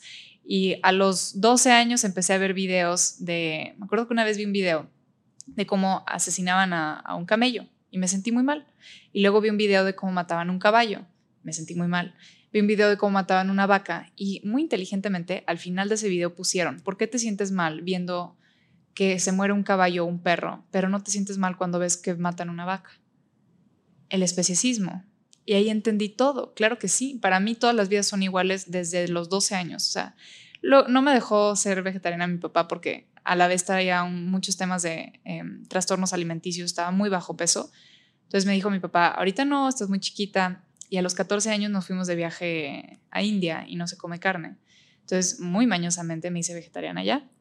Y ya regresé y pues le dije, papá, soy vegetariana y no voy a volver a comer carne en mi vida. Ah, bueno, pues con, con que no bajes mucho de peso y estés saludable, va, y ve al nutriólogo. Va. Entonces hice un año de vegetariana y ya desde entonces vegana, pero a lo que voy es que yo veo todas las vidas por igual. Yo no creo que mi vida valga más que la de un perro, la de una vaca o la de un pollo. Yo creo que. y por, eso te, por eso te hiciste vegana. Y todo eso estaba sucediendo al mismo tiempo que estabas en este terrible, terrible, terrible dolor. Sí, interesting, ¿no? Muy interesante, sí, muy, muy, muy interesante. Porque rompe todo el estereotipo que uno podría pensar de una persona alcohólica. Porque uno pensaría, no, pues si es vegana, pues tiene una conciencia Sí, Pero- pensamos que. O sea, son, queremos poner a la gente en, a la gente en cajitas, ¿no? Claro, sí. Como en, aquí, es la pieza va aquí. Y la vida no es Totalmente. así. Sí. La vida está mezclada. Ok. Sí, queremos pensar también que los veganos son saludables, pero a ver, o sea, yo puedo ser vegana y comer chips y taquis y Oreos con peanut butter todo el día, ¿sabes? O sea, no, no tiene nada que ver una cosa. Hablamos muy seguido de eso en el podcast. ¿Crees que es demasiado tarde para alcanzar tus sueños? ¿Sientes que no tienes el control de tu vida? ¿Te preocupa no estar aprovechando todo tu potencial? Si es así, es posible que tu diálogo interno, es decir, la vocecita en tu cabeza, te esté haciendo daño. Soy Marco Antonio Regil y quiero invitarte a cambiar la historia que tu mente te está contando para alcanzar todas tus metas. Tengo más de 35 años de trayectoria en la carrera de mis sueños y he ayudado a miles y miles de seres humanos a lograr sus objetivos. Tú puedes ser una de estas personas. Inscríbete a la masterclass gratuita, descubre si tu mente es tu amiga o es tu enemiga. Los tres pasos para alcanzar tus sueños, incluso si crees que es imposible. Conoce los primeros pasos para co-crear la vida que anhelas. Inscríbete gratis y nos vemos en la clase. Oye, pero entonces ya volviendo a Guadalajara, eh, después del mezcal y del, y- y- ¿qué Sí. había? del cigarrito, y te levantas y te, te mandan a, ¿a dónde vas? Pues al día siguiente nos subimos al carro otra vez con las mismas personas de ayer y veníamos manejando. Yo me acuerdo que de pronto ya no habían edificios y ya no había carretera. Era pura terracería y vacas. Y no lado. preguntabas a dónde ibas. Seguías igual. Calladita me veo más bonita. No me preguntaba nada. Y total que llegamos y era como una barda así enorme de, no enorme, pero una barda de varios, como 3, 4 metros, con un alambrado de piedra. Entramos y, y pues yo iba al temazcal, entonces yo feliz. Es que, Eso os parecía cárcel, una barda con alambre de púas. pero a ver, en pura tierra y con vacas al lado. Yo, Claro. Habían vacas, entonces yo feliz, me encantan las vacas. Entonces yo feliz de que yo toda, pues inocente, emocionada por ir al temazcal. Es que yo desde que vi nosotros los nobles a los 12 moría por ir al temazcal. que de hecho me acuerdo que... Pero entonces, Pero no confundías Tailandia con, con el mercado aquí en México. no, peor, ¿eh? Peor que eso. O sea, cono- conocías más el extranjero que, que Mira, México. una vez, qué pena, una vez que cuando yo, yo vivía afuera, ¿no? En Berlín, estábamos en la clase de alemán, entonces tú llegabas y decías, no, pues yo soy Nirvana, tengo 23 años, soy de México y estoy aprendiendo alemán por tal. Entonces pasa el de al lado de mí y dice, yo soy Jorge, tengo tantos años, soy de Guatemala y que no sé qué. Y yo volteo y le dije, "Ah, yo también soy mexicana. Fatal. Fatal. Nos están viendo en Guatemala, diles algo. Disculpen mi ignorancia, de verdad. Yo también soy mexicana, le dijiste al, al- al hermano guatemalteco. Sí, qué pena. Dios. Y obvio, una que soberbia todavía le argumentaba. A ver, o sea, Guanajuato, Guadalajara, Guatemala. Nirvana. Dios bendito. Ya sé. Sí, eso supera la película, ¿eh? Pero bueno, qué bueno que lo aceptas. Y lo, y lo puedes contar así riéndote. Sí, entonces. Bueno, entonces llegas a, las vacas y la barda y las púas Y el temazcal. y el temazcal, según Entonces yo tú. bien emocionada, ¿no? Y, y estoy en el temazcal y así, y ya pues salimos del temazcal y yo pensando pues súper bien a donde me mandó mi papá, ¿no? Y en eso llegan unas señoras y ya me dicen, dame tu, tu celular, tu mochila y tu maleta. Y ahí ya fue un bajón. Se los entrego y abren una puertota, me dicen, pásale. Entonces, mm, es que no sé qué, bueno, Cuéntanos, cuéntanos, que nos cuente, ¿no? Sí. está larga la cuéntanos, historia. to- Tú cuéntanos. Cuéntanos. No, Total no, que- no hice plan, cancelé mi clase de yoga. Excelente. I'm so proud. No, cuéntanos. Total que entramos a, abre la puerta y habían como unas seis compañeras en el piso con esas de que cobijitas de cuadritos, ¿sabes? Entonces, Sí. todo, era pandemia, entonces todas traían cubreboca y todas, o sea, en cuanto entro, me voltean a ver así, con unos ojotes. Yo paniqueada dije, trata de blancas, me van a vender, ¿sabes? entonces me pasan al baño y me dicen, quítate la ropa. Dije, pues claro, me van a tomar fotos y para el portafolio, no sé. Entonces me dicen, haz tres sentadillas. pues las empiezo a hacer con muchísimo miedo y ya me dicen, métete a bañar. Entonces, pues prendo el agua, pues esperando pues a que se caliente el agua, ¿no? me dicen, no hay boiler, métete. Entonces me meto a bañar, pero una que es soberbia, así, apretando todo el músculo en mi cuerpo, pero con tal de que no vean que tengo frío, con tal de que no me vean débil. Me salgo de bañar, me dan ropa y yo creo que ese fue lo último, porque les dije, ah, yo traigo una maleta, ¿eh? Gracias. No, aquí todos usamos lo mismo. Va. Entonces me cambio, me salgo y, me sientan con esta chava y me, me dicen, pues por hoy te vas a quedar aquí, ella te va a compartir la disciplina, te va a decir de qué hay luz verde a hacer y que no, y que no sé qué. Va. Entonces me siento y me empieza a decir, aquí no hay luz verde de hablar del mundo de afuera, aquí tú no vienes a ser amigas, no vas a sonreír, no vas a voltear a ver a nadie en la boca, no vas a hacer nada, no te vas a parar, no te vas a rascar, no te vas a mover, al menos que yo te lo diga. Y aquí no vas a contestar nada más que ánimo y de buena voluntad. Y, todavía no preguntabas en dónde estoy. No, yo no preguntaba nada. ¿Qué es esto? Nada, nada. Yo empezaba a escuchar y escuchaba todo y así como esas que, ponen clavos en la pared y que luego los conectan con hilo, así era mi cabeza. Sin preguntar nada iba conectando los hilitos así y en eso esta, esta chava, cuando me decía todo esto yo decía, pero, o sea, yo no entendía. Porque te decían, vas a contestar con la mano derecha. Y yo decía, pero ¿por qué con la mano derecha y no con la mano izquierda? O sea, y si fuera zurda, contesto con la mano izquierda. Digo, no soy zurda, pero, o sea, ¿por qué con la mano derecha? Y me decían, y aquí hay luz verde de esto y no hay luz verde del otro. Entonces yo decía, pero ¿por qué dices luz verde y por qué no mejor luz roja? Si no hay luz verde, pues es luz roja. Pero no, que no hay luz verde. Entonces yo no entendía nada, yo quería cambiar tú todo. todo eso. Sí. y, y ya, pues, total que me acuerdo que había una chava que estaba haciendo. Luego llegué a entender que este era un cuarto de desintoxicación. Las personas que llegan a las clínicas de rehabilitación, o al menos este tipo de anexos, normalmente son personas que vienen intoxicadas con drogas mucho más fuertes, ¿no? Em, cristal, heroína, cosas que duran semanas, a veces meses de salirse de tu cuerpo y necesitan, y también son personas que llevan días sin dormir, semanas sin bañarse, sin, o sea, sin descansar y sin comer. Entonces llegan a este cuarto y lo único que haces en tu vida literal esos días es comer, dormir y descansar.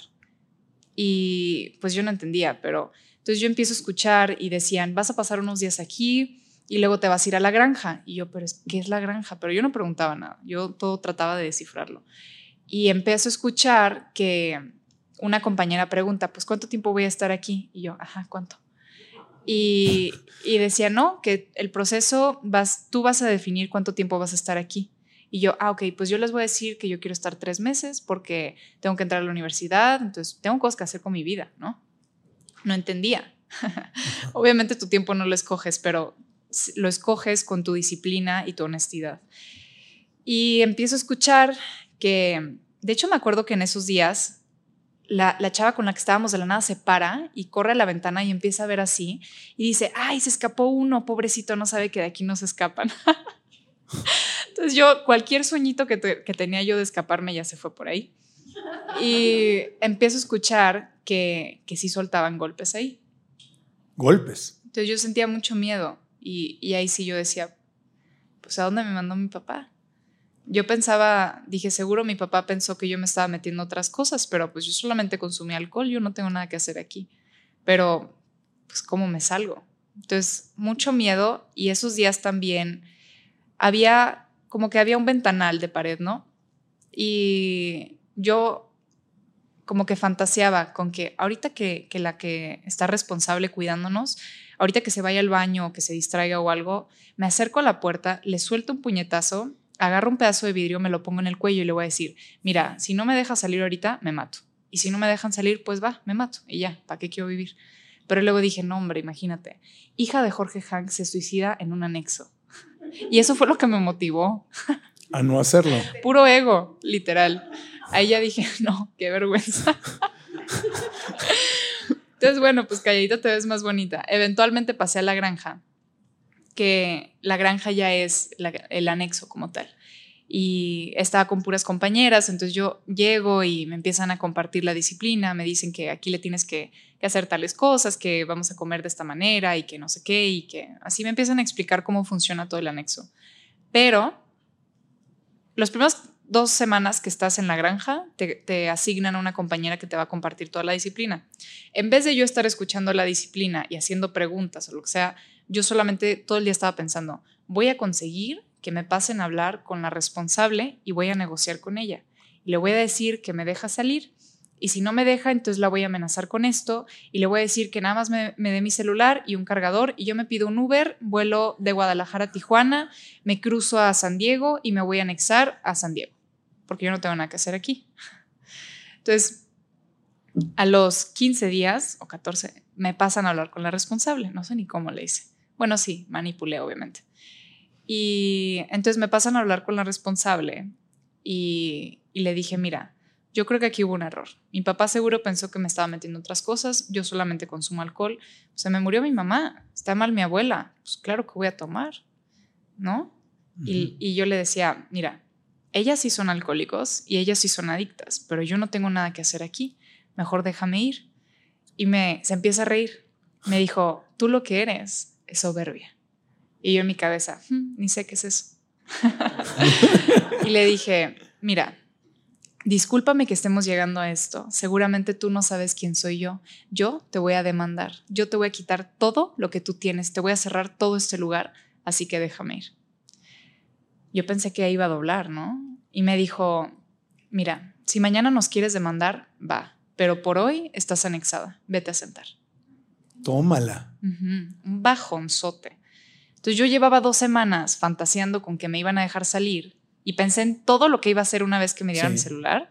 Nunca pensé que sí me iba a quedar. Que alguien te iba a contestar ahí. Ahí sí te gustó el apellido que tenías. Ahí sí. Ahí sí lo, quería, ahí sí lo querías usar. me pues van claro, a soltar, claro. Mañosa. Claro, me van a, me van a soltar de aquí. Que de hecho, me acuerdo que, curiosamente, uno de esos primeros días, cuando llego yo, pues me dicen, ¿cómo te llamas? No, pues que Nirvana Hank. Ah, Entonces, en la noche habla una responsable conmigo y me dice, oye, este, para cuidar tu anonimato, te voy a cambiar tu apellido. ¿Cómo te pongo? Y yo, pues Hernández, para que sea con H y pues no haya problema. Va. Entonces, me acuerdo que todas las servidoras dentro del anexo me traían a un tratamiento porque me decían, ja, ja, ja, esa que decía que se llamaba Hank y se llama Hernández. y yo pues queriéndoles pelear así, pero nada más les, las veía así. Y pues no puedes decir nada, entonces yo nada más contestaba, ánimo de buena voluntad. Eh, sí, pero eso fue un bajón. Y ya, o sea, pues, te, te, empiezan como a romper, lo que entiendo del tratamiento es que te empiezan como a romper el ego, ¿no? Sí, Te totalmente. empiezan como a bajar, a bajar, a bajar, a decir, hey, no eres aquí más importante que nadie sí. y vas a hacer esto. Es que como yo pedí la ayuda, al, a la mañana siguiente yo ya estaba volando a Guadalajara y al día siguiente estaba anexado. O sea, me mandaron al primer lugar donde tuviera disponibilidad. Entonces me mandan a este lugar y al mes se libera un cupo en otro espacio, en otra clínica. Entonces me mandan a esta otra clínica y allá estuve otros cuatro meses hasta que me dieron de alta y me fui a la casa de medio camino. Pero en esta primera granja que estuve, sí me traían a tratamiento cañón. Y me acuerdo que una vez la responsable justo, después de que yo hablara con ella, unos días después, llegó y se presentó en el comedor, ¿no? Entonces, pues desde que entra ya todas están así bien apretadas, ¿no?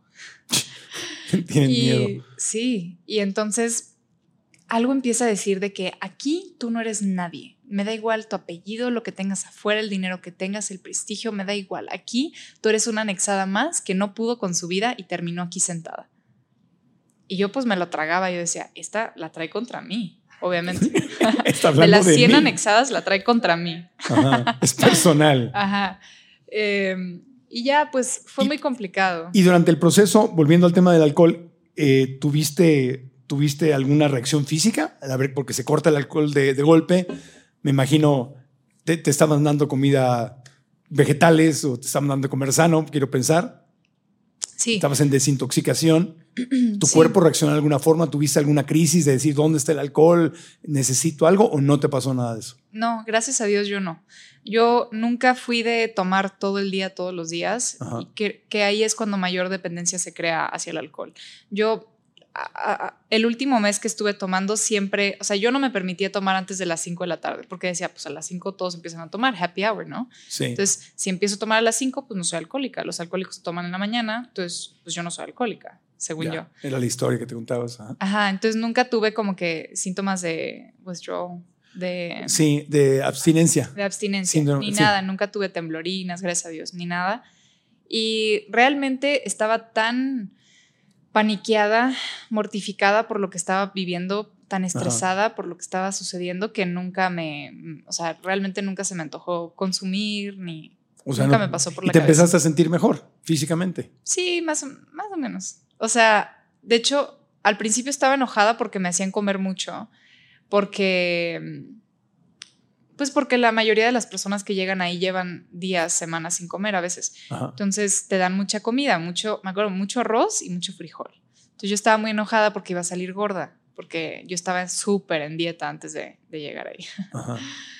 Y pues la verdad sí la sufría por la comida, pero a los 19 días, me acuerdo, llega mi madrina, la que, de hecho, la que venía en la camioneta a mi izquierda, esa señora. La con la mezcal. Que, ajá ella terminó siendo mi madrina. Y entonces llega conmigo a platicar y yo sentí un poco de alivio porque al menos veía una cara conocida. O sea, comparada a las, pues todas mis compañeras anexadas, no sabía, ¿no? Entonces llego y me ofrece un cigarro. Entonces yo ya sentí un confort súper cool de que, bueno, ya es una fuga de mi realidad, de, de este anexo. Entonces empezamos a platicar y, me acuerdo que me decía, pero háblame de ti, o sea, ¿cómo le estás pasando? Obviamente no le estás pasando bien. yo no, estoy súper agradecida porque por fin me están dando la ayuda, eh, pues estoy feliz que voy a estar mejor. Súper falsa, súper falsa. Sí, me suena a un live de Instagram. 100%. No, así como que, porque en Instagram todo está bien, todo está padre, todos somos felices. Sí. Ok. Sí, pues ese era yo. Eh, yo era una falsa perdida en mi prepotencia, en mi victimización, y no me daba ni cuenta, que es lo más triste de todo. Pero esa primera vez, pues nada, hablé con mi madrina y me preguntó, ¿cómo fue tu infancia? yo, pues súper bien, madrina, eh, súper padre, viajamos por todo el mundo, monté, competí, mi papá, mi mamá, mis hermanos, súper padre, no sé qué y no podía ser honesta, no, no, pero ni siquiera sabía que esa no era mi verdad. O sea, yo llevaba tanto tiempo mintiéndome que me la creía. Te contabas esa historia y para ti ya era verdad. Yo no sufrí de niña. Sí, porque, porque también me costó mucho aceptar mi sufrimiento, porque el sufrimiento de muchas otras personas lo queremos ver como, pues ok, ella es alcohólica, pero porque sufrió algún abuso, una violación, o sea, porque algo malo le pasó, entonces ella sí tiene justificación. Pero yo decía, pues yo no tuve una infancia mala, entonces yo cómo puedo decir que no tuve infancia buena, ¿no? O sea, me costó mucho derrotarme y aceptar que yo también sufrí, que a mí también me costaron las cosas, que ese sentimiento de que mis papás no me quisieran, a pesar de que estuvieron ahí en mi casa, me costó mucho tiempo aceptarlo y más aceptar que yo sí los quería, que sí quería que estuvieran ahí, ¿sabes? Que tú los necesitabas. Pero mi verdad empieza a surgir cuando dentro de las juntas todo el tiempo estás escuchando que los demás compañeros están compartiendo sus experiencias, su sentir y su vida. Yo los primeros días pues decía, pues, pobrecitas, ellas sí la pasaron bien mal. ¿Y tú de qué te vas a quejar, Nirvana? ¿De que viviste, o sea, en Berlín un año y que viajaste todo el mundo? Entonces, me, así yo me sentaba y pues me moría de vergüenza, me daba pena admitir mi fondo de sufrimiento. Sí, como que no había una, una, algo específico, ¿no? Me pegaban, me hicieron, no, tu dolor era la ausencia. Sí, era mi sentir. Era, era sentirte abandonada dentro de una familia tan grande. Sí, también, pues muchas cosas, ¿no? Pero al principio ese fue mi error, que me comparaba, porque yo llevaba toda una vida comparándome. Entonces, me acuerdo que hasta cuando escuchaba que a compañeras se le habían muerto sus papás, yo decía, bueno, pero tú la tuviste peor porque a ti se te murió a los 12. A ella también se le murió a los 12. Bueno, tú la tuviste peor porque a ti no te dijeron que estaba enferma. O sea, siempre queriendo ser mejor, hasta en el sufrimiento, de una manera súper mediocre. Pero esas eran mis primeras semanas, compararme con las compañeras. Hasta que una vez escuché que todo el chiste de AA no es compararte, sino identificarte. Un puente de comprensión. Y lo entendí perfectamente una vez que una compañera contó una historia que muy, pues muy triste la historia, que ella a los 14 años sufrió una violación de su hermano y terminó embarazada y no sabía cómo decirle a sus papás. Y su manera de escapar fue tirarse de un tercer piso. Ella está contando la historia de cómo estaba parada en la orilla del edificio, debatiendo si tirarse o no, con miedo a qué iba a pasar, miedo a que no, miedo a que la cacharan, antes de tirarse, miedo que la cacharan tirada, o sea, todos esos miedos. Cuando yo escucho a esa compañera, yo no pasé por lo mismo que ella, pero yo pensé las mismas cosas, yo sentí lo mismo que ella. ¿Tú llegaste a pensar en, en suicidarte? A mis ocho años, cuando yo vi a ese señor que se tiró por las escaleras, yo también me subí unas escaleras y estaba debatiendo, ¿me tiro o no me tiro? Tengo mucho miedo que me vaya a encontrar mi mamá aquí arriba, pero miedo que me encuentre ahí abajo. ¿Qué va a pasar? O sea, ¿qué va a decir la gente? ¿Quién va a ir a mi funeral?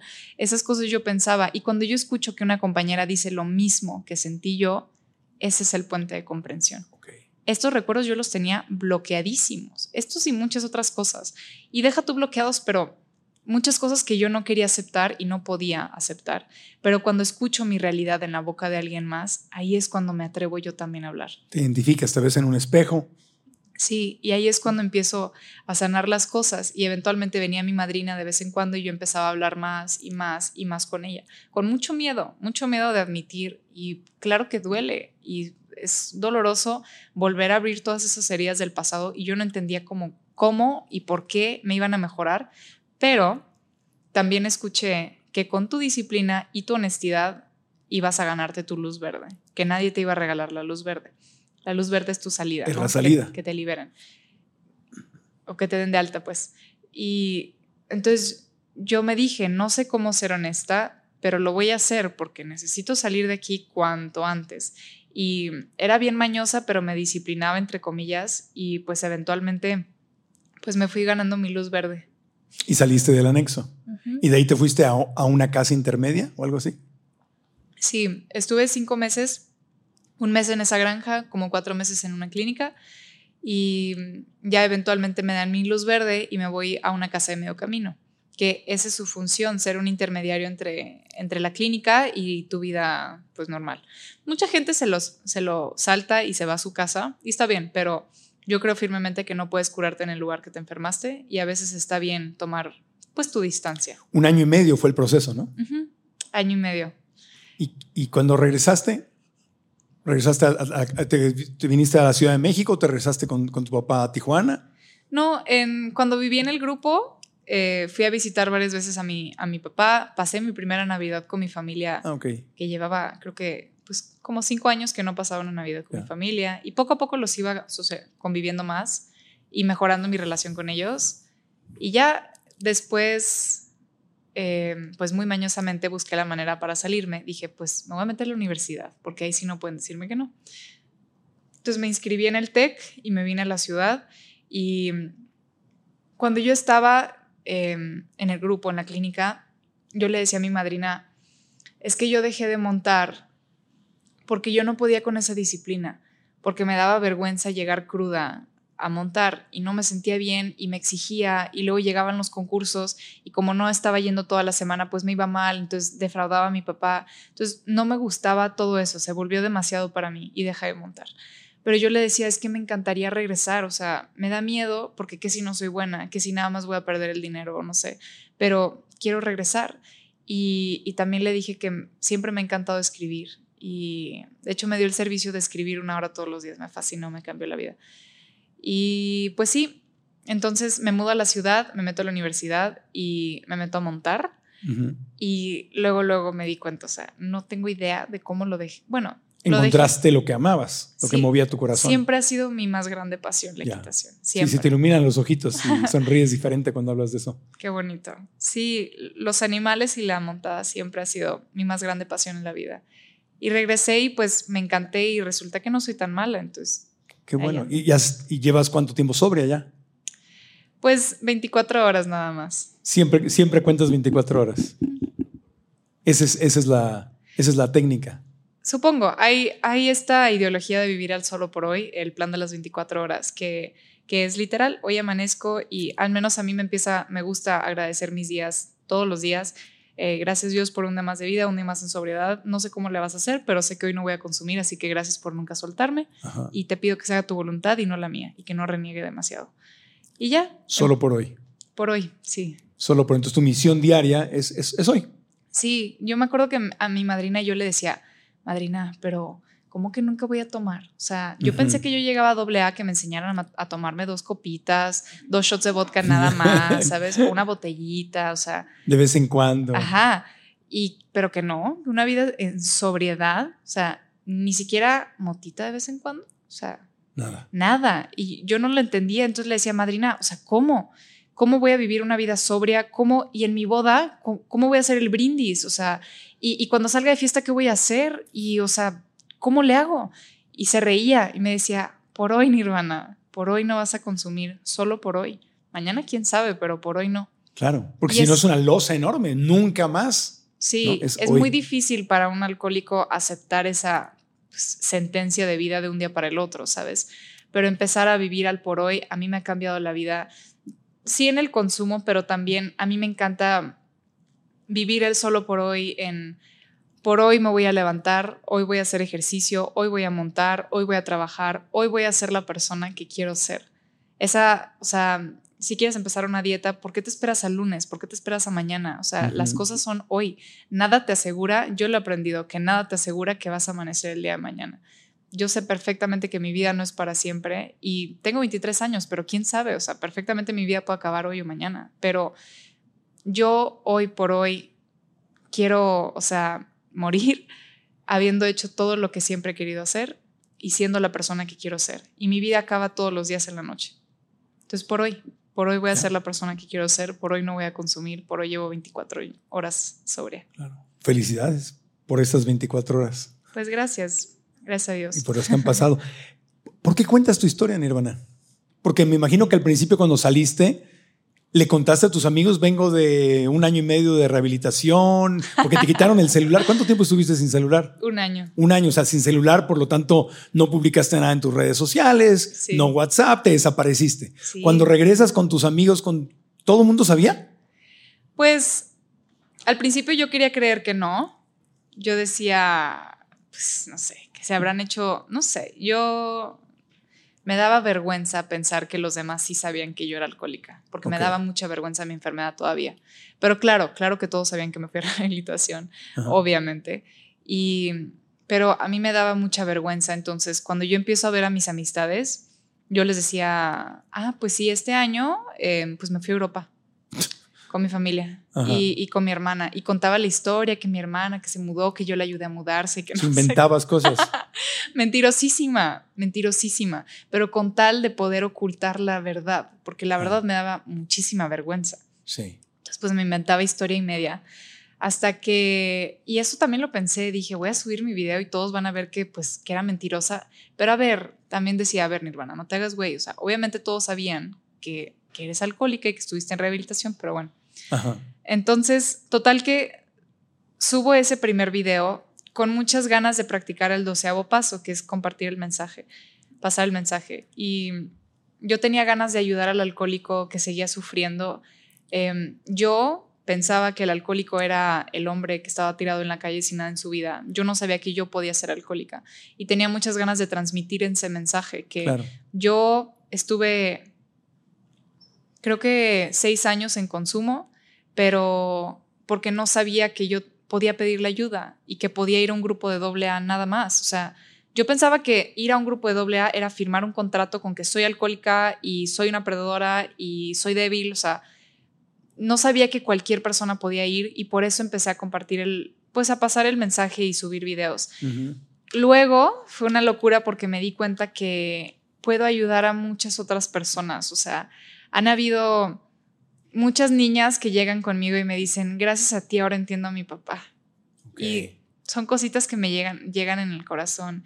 Y hasta señoras que me dicen, gracias a ti ya sé cómo ayudar a mi hijo. O sea, de verdad que es lo que te decía al principio, nunca en mi vida pensé que por yo aceptar mis vulnerabilidades iba a poder ayudar a alguien más. Y neta, se me hace que tantos años que vivía pensando que no merecía la vida, que no tenía nada que hacer en este mundo, qué bonito que pues que he podido ayudar a alguien más, no sé, se hace sí. una locura. Es una maravilla y por ahí iría mi pregunta, ¿qué le dirías tú a alguien que puede estar viendo este podcast y que alguien que puede estar en donde tú estabas? ¿Qué le dirías a esa persona, a esa chica, a ese chico, a, a quien sea? ¿Y qué le dirías a alguien que tiene un familiar cercano? Eh, yo creo que la mayoría lo hemos vivido, ¿verdad? Ver a alguien cer muy cercano en, en autodestrucción. Eh, negando, además como tal como tú lo decías, negando que lo que le está pasando. Y tuve un amigo muy querido que falleció y me acuerdo que en alguna ocasión íbamos a ir a un taller de Robert Kiyosaki y viajó desde Miami a, Phoenix para vernos, se iba a quedar en mi casa. Salimos a cenar, empezó a tomar, él era casado con hijos, empezó a coquetear con una amiga mía y se, se fueron. Y yo, ¿Qué, ¿qué, te pasa? ¿Qué vas a hacer? No, no, no, por favor, yo te quiero mucho, no sé qué tanto. Se fueron y dije, ¿qué hago? Y se aparece a las 2 de la mañana en mi casa, en Phoenix, con una limusina y dice, nos vamos a Las Vegas. Y yo, ¿qué, estás loco? Tenemos tu, mujer, ¿qué le vamos a decir? Porque este, aparte era un buen hombre, magnífico hombre, ejecutivo, de las personas más inteligentes y más increíbles que he conocido en mi vida. Era un gran maestro, pero tocaba el alcohol y es una transformación. Sí. Se fue a Las Vegas, se perdió siete días, la, esposa hablándonos, ¿qué le decimos? Se rehabilitó, pero le quedó una enfermedad en el hígado y falleció muy joven mm, después del alcoholismo. Y pues lo recuerdo con mucho cariño y, y pues nos duele a todos. Claro. Entonces, ¿qué le dirías a alguien? Yo no, yo no supe, o sea, nosotros no sabíamos qué hacer.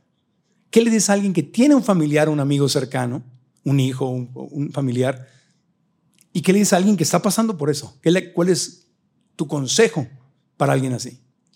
Em, primero que nada, yo con el tema de mi mamá llegué a, entender que no todas las almas que llegan a este mundo están destinadas a vivir hasta los 100 años plenos y felices. Hay muchas personas que vienen a quedarse en el camino para enseñarnos a todos los demás muchas otras lecciones y si terminan su vida en una temprana edad es porque ya cumplieron su propósito. Eso a mí me da mucha paz y sí. Y bueno, em, el alcoholismo, la verdad, la verdad es una enfermedad muy dolorosa, muy triste, porque a mí también me ha pasado hoy en día sobria ver a seres amados, queridos, y los veo cómo están terminando su vida poco a poco, cómo se están matando poco a poco, y es fuertísimo, ¿no? Porque los quieres juzgar por su egoísmo, porque no piensan en los demás. Pero yo también fui esa persona, entonces lo entiendo perfectamente.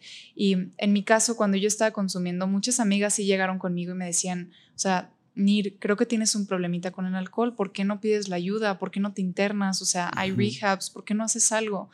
Y, y cuando me cortaba también habían muchas amigas que decían, por favor no te vuelvas a cortar, prométeme que no te vas a volver a cortar. O sea, sí tenía gente que quería ver mi bien, pero a mí me causaba mucho dolor eso y, mucho resentimiento. Entonces, en vez de escucharlos y tomar su palabra, lo único que yo hacía era, pero tú quién eres para venir a decirme qué hacer con mi vida. Es más, tú ya no eres mi amigo y los cortaba de mi vida. Y eso es lo que pasa. Cuando un alcohólico está en consumo, todo le duele. Al hipersensible todo le duele y todo es pues muy doloroso y muy costoso. Entonces llega alguien a quererte decir tu verdad y uno que no está listo para aceptar su realidad, lo único que va a hacer es lo que ha hecho toda su vida, huir. Entonces, cuando tienes un familiar, un ser querido, un amigo que está pasando por, por alcoholismo, por una adicción, por ludopatía, por algún tipo de trastorno o algún padecimiento emocional, lo mejor que puedes hacer, la verdad, es amarlos, estar ahí para ellos, que ellos puedan confiar en ti para que al menos puedan hablar contigo, que al menos sientan seguridad de hablar con una persona. Y eventualmente va a llegar el día donde toquen fondo y decidan cambiar su vida y quieran pedirle ayuda. Y qué bonito que puedan sentir la confianza en ti para venirte a pedírtela a ti. ¿Cómo la sentiste tú con tu papá? Exacto, sí, sí, de cierta manera. Pero sí, lo mejor es muy doloroso y es muy costoso, pero no hay que juzgarlos, no hay que querer regañarlos, querer cambiarlos, castigarlos, no. Lo mejor que podemos hacer es estar ahí para ellos, apoyarlos, hasta que un día decidan bueno, no puedes, que quieren cambiar. Sí, no puedes empujar. La verdad, no. No, porque se van a alejar simplemente. Sí, es muy doloroso, de verdad, y es muy costoso, pero por otro lado también creo que todo es perfecto y a los que nos toca ver ese tipo de cosas, algo tenemos que aprender nosotros sí. y esa persona que está sufriendo también. Y de hecho tocar fondo no es malo. Para nada. tocar fondo es el principio de la solución. A mí un amigo una vez me dijo que qué bendición tocar fondo porque sabes que ya, o sea, ya tocaste lo más bajo en tu vida. Sabes que ya para abajo ya no hay, ya solamente queda para arriba. Qué bonito, me encantó. Claro. Pero... Sí. Para, para, mi amigo, el que te estaba contando, ese fue su fondo, ese viaje fue su fondo porque regresó y bueno, pues ya la vida es un, era un desastre. Su mujer le dijo, pues estás destruyendo a tu familia, yo no, te voy, yo no voy a soportar esto. Entonces mandó una carta, o sea, fue muy valiente, me acuerdo que mandó, y era un ejecutivo muy, era mi jefe, era un ejecutivo muy alto de una empresa internacional, y, y, mandó un correo electrónico donde le dijo a todos, a sus clientes, a sus amigos, a, a la familia, que era alcohólico mm. y que iba a estar... Eh, en rehabilitación durante creo que seis meses. Wow, Iba a estar fuera de contacto y él, él, él, se, él se decidió internar y se fue no sé, no sé a dónde, nadie sabíamos ni dónde iba a estar. Se desapareció seis meses y regresó otra persona. Sí. Regresó la misma sin el alcoholismo. Claro. Porque ese es el tema, ¿no? En, cuando un alcohólico toma una tequila, una cerveza, viene una transformación increíble, o sea, ya es como otra persona, ¿no? Sí, y, es lo que me percaté desde esa primera vez que consumí a los 14, que, y una gran característica del alcohólico es que una vez que empieza a tomar, no puede parar, no para. es imposible. Y, y es un cambio radical. Sí. Es otro, es otro ser humano. Sí, em, obviamente el alcohol tiene sus efectos dentro del ser humano y hay veces que a personas las potencializa su, enojo, su coraje, entonces los convierte en agresivos, violentos, pero algo bien fuerte también es que queremos echarle la culpa a veces a la sustancia para no hacernos responsables de las cosas, ¿no? Sí te pinté el cuerno, pero pues estaba borracho. No cuenta, ¿no? Pero la realidad es que yo, Nirvana, soy y siempre he sido la misma. Hay partes de mi personalidad que hoy no me gustan manifestar, como por ejemplo, soy muy insegura, muy miedosa. Perfectamente te pude haber cancelado y quedado en mi casa porque me daba mucho miedo venir ¿sabes? Pero por hoy yo no quiero ser esa persona, por hoy quiero ser la que viene y comparte su historia y es honesta. Pero esos miedos siguen siendo parte de mí y dentro de mí. Y es lo mismo con el alcohol. Una vez que estás consumiendo, salen partes de tu personalidad nefastas, como yo era sumamente prepotente, muy orgullosa, lastimé a muchas personas, pero realmente era yo solamente que, pues, un poco diferente. Claro. Y mm, Qué interesante lo de tu amigo porque ese fue para él, supongo, su despertar espiritual. Y sí, ajá, Hay, hay tantas veces que cada persona la tiene de una manera muy distinta. Para mí, escuchar mi voz en ese video fue lo que dije, hasta aquí estuvo, aquí, o sea, necesito cambiar, ese fue mi fondo. Pero hay personas que cuando pierden a su familia, cuando pierden un trabajo, cuando chocan y todos tenemos, o sea, yo también choqué, yo también me metí en cosas feas, pero mi fondo fue escucharme.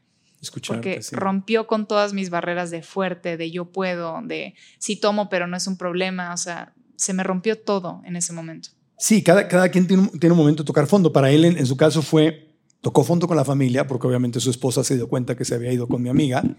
Siete días en Las Vegas, los corrieron del hotel. ¿No se casaron? No, que yo sepa. Es que ah, ya estaba casado. Estaba casado, ¿no? Pero en la, tomada, bueno, fueron siete días terribles. Eh, pues, iba a perder a su familia, iba a perder su trabajo, porque se desapareció siete días del trabajo.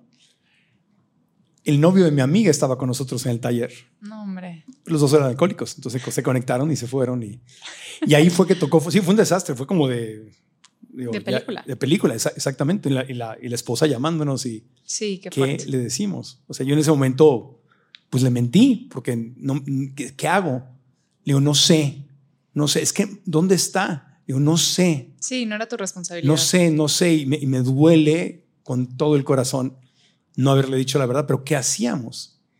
Entonces, y bueno, y, así me tocó también, eh, pero era un, un, maravilloso ser humano, tocaba el alcohol, entraba y era otra persona. Sí. Lo experimenté con mi papá, te acuerdas que te platiqué que mi, papá era alcohólico, golpeaba a mi mamá, fue la razón por la que se separaron cuando yo estaba recién nacido. Eh, yo conocí a mi papá a los 12 años. Admiro mucho a mi mamá haberme llevado a conocerlo porque pues era un hombre alcohólico y violento y de repente este niño le empieza a decir quiero conocer a mi papá, quiero conocer a mi papá y me llevó a conocerlo. Después ya más ya grande mi mamá me platicó porque le dije, oye, ¿cómo me llevaste a conocerlo? Me dice que lo amenazó, que le dijo, ay de ti que te agarre tomado y le vayas a decir algo a este niño. lo he cuidado, perdón si me pongo sentimental, pero le dijo, lo he cuidado y he, y he hecho todo para que no se exponga a la violencia. que tú representas. Hay de ti que le hagas algo, hay de ti que tomes una gota de alcohol y todo. Y claro, yo llegué a Disneylandia, mi papá estaba sobrio, tocando el órgano, cantando, platicando. Yo dije, wow, qué hombre tan maravilloso. Me metió al albergue, tenía un hotel en Acapulco, me metió al albergue y me dio mi primera clase de natación y todo.